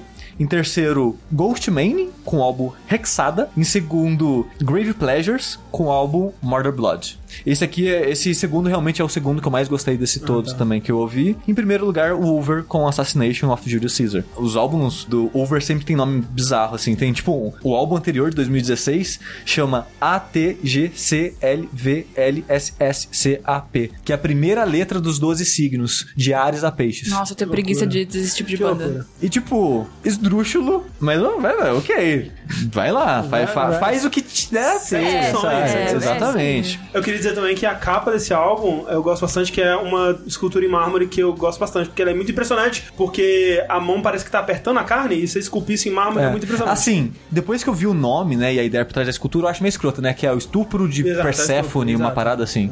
Mas a obra, assim, a estátua Não, em si é é, muito impressionante, é. Como- como- E quando eu fui ouvir o álbum, eu meio que não sabia o que esperar, que não falei, a banda, a banda ela flutua muito, então eu, eu não tinha nem certeza se eu ia gostar desse álbum, e cara, eu tô apaixonado, sabe? É, é muito, muito, muito, muito, muito, muito bom. Eu não fico empolgado com um álbum em específico, assim, desde, sei lá, Proto Man, na parte 2, sabe? Que é uma parada que você ouve e você, tipo, como que eu vivi até agora sem isso, sabe? Porque, de novo, sempre que eu falo de música, eu falo disso, música, pra mim, parece uma parada meio espiritual, sabe? Eu, eu ouço ela, ela ressoa dentro de mim, parece que eu entrei num transe e eu não sei mais o que tá acontecendo comigo, sabe? Eu só tô tendo sentimentos loucos dentro de mim e, cara, isso aqui tá muito legal. É, dro- é, dro- é droga. É, não, é- parece isso, sabe? A gente tá aqui só te julgando, É, não, mas eu sei que é estranho essa descrição. Co- mas- Como diria o vice-consul, música é me droga. Música é me droga. Exato, e tipo, eu, eu sou muito assim quando eu tô. Descubro um álbum, uma música, uma banda, o que seja que mexe assim comigo, sabe? E isso acaba acontecendo. Já tive isso com o Porcupine Tree, com o né, Steve Wilson, com o Opeth recentemente. Deixa eu fazer E- um paralelo muito rápido. Desde que eu te conheci,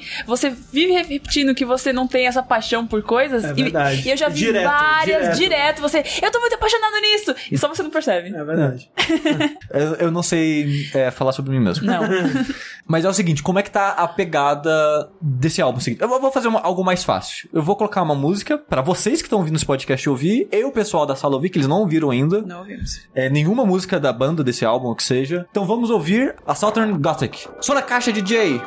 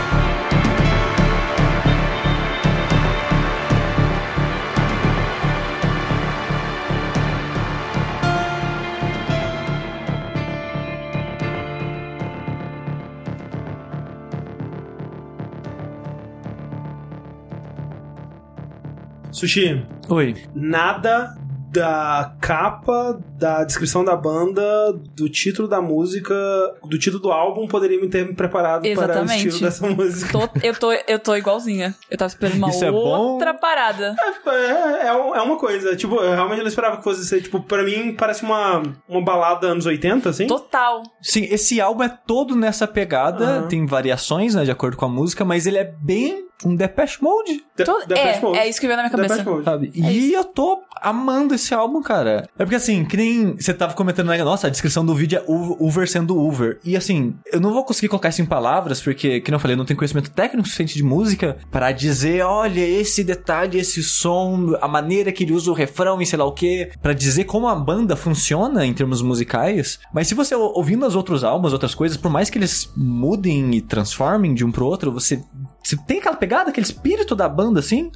E é basicamente o Uber, aquela pegada dele, aquela essência dele, inserida nesse pop rock synthwave Uhum. dos anos 80, sabe? E eu acho que pra mim funcionou bem pra caralho. E eu tô, nossa, gostando muito, muito dessa pegada. Que eu falei, me lembra muito Depeche Mode. Tem até uma música que eu gosto muito do Depeche Mode, que é aquela Wrong, que tem um- uma música do Over que eles ficam falando a palavra wrong. E, só de ser a mesma palavra com o mesmo tipo de som, tipo, já pra mim já tipo, Aham. já tá aquele Clash, álbum? assim, sabe? Esse álbum Ah, em tá. específico me lembra bastante, assim. Eu tô gostando demais. De novo, eu não sei dizer os elementos técnicos de coisas e olha como essa música é boa porque ele brinca com isso. Eu não sei colocar isso, que nem eu falei. É quase uma experiência pra mim, é, ouvir a música. Mas ouvindo agora com vocês, teve um detalhe que eu não notei que eu achei muito legal, que tem um momento da música que tem um violino, que ele fica um pedaço, né? Ele não fica a música toda. E durante esse violino tá acontecendo, né? Tipo, a, a percussão, essa bateria eletrônica bizarra, sintetizador em cima e coisas acontecendo. E pra mim parece, tipo, aquele som clássico, limpo, é, organizado, digamos assim, no meio de uma bagunça de instrumentos e sons eletrônicos e mecânicos. Essa mistura, eu gosto muito dela, de- dessa brincadeira Bom. de instrumentos e É, eu tal. gostei muito da sua análise musical. É. Sabia que você era tão erudito Erudito. de música. Olha aí, né? Falei só bosta aqui. E eu quero Muito fazer um bom. parênteses aqui, que é o seguinte: tem um grupo no Telegram Ah, de sim. fãs do Choque de Cultura. Hum. Tem, sei lá, 600 pessoas. E aí, às vezes eu falo lá e tem uma galera que conhece jogabilidade, conhece tal, e é tipo, nossa, Mel, você por aqui. E aí um cara veio assim: Mel, quem é que escolhe as músicas do final do Ah, Vértice? sim. Aí eu, por quê? Porque colocaram Uber.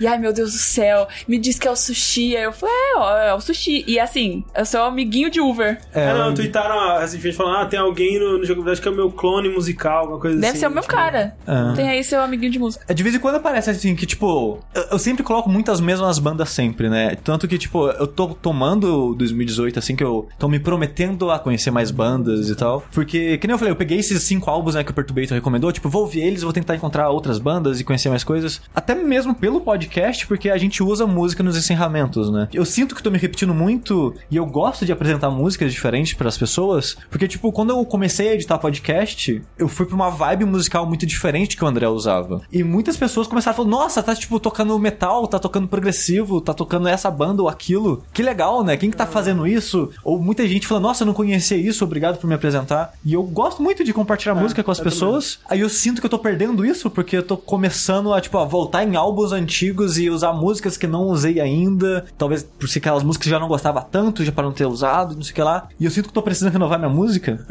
aí eu eu tô nessa jornada aí. Então vocês vão ouvir Uber durante três meses agora, só Uber nessa porra. Justo. Eu nem ia falar nesse programa, acabei não conseguindo me segurar e falei. Então, se você ouviu o último vértice, eu coloquei a primeira música desse álbum lá, a primeira música que eu ouvi dele e que eu gostei muito, então coloquei pra ver se já introduzi algumas pessoas. Já vi algumas pessoas já as surpresas ou agradecendo que por ser Uber especificamente, que curiosamente muitas pessoas conheceram esse álbum pelo, pelo mesmo tweet do Perturbator Ah, sim. que vieram comentar, tipo, nossa, colocou aquela música, eu conheci elas por causa do negócio do Perturbator. Ah, Tá, tá tudo ligado. Então, pra encerrar o programa de vez, vou colocar uma outra música pra vocês. É, eu coloquei a mais curta do álbum pra tocar no meio do programa, pra né, não incomodar as pessoas que talvez não gostem. Jogabilidade é música também. É música também. Tô chocada. Tô impressionada. Eu não vou colocar a Rolling Stone, que é uma música de 9 minutos, mas eu adoro ela, mas a parte boa é a segunda metade, então não vou colocar porque o programa já tá grande, não vou colocar a música grande também. Mas eu vou colocar a So Falls the World, que é uma música um pouco mais lentinha, um pouquinho mais de boinha assim. Se você gostar dela, talvez você goste até do outro álbum que eu comentei, né, que é o Shadows from the Sun. Se a música tá chata, é só desligar, né, gente? Então, beijo no coração de vocês, fiquem com a So Falls the World, do Uber. Tchau, tchau. Tchau!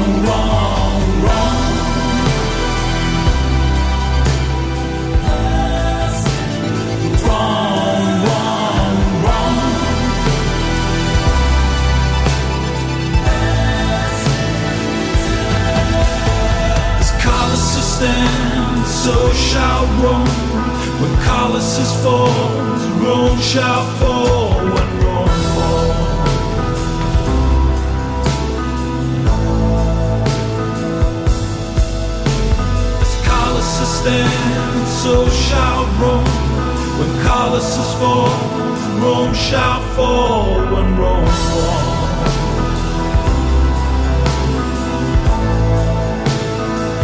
So falls the world.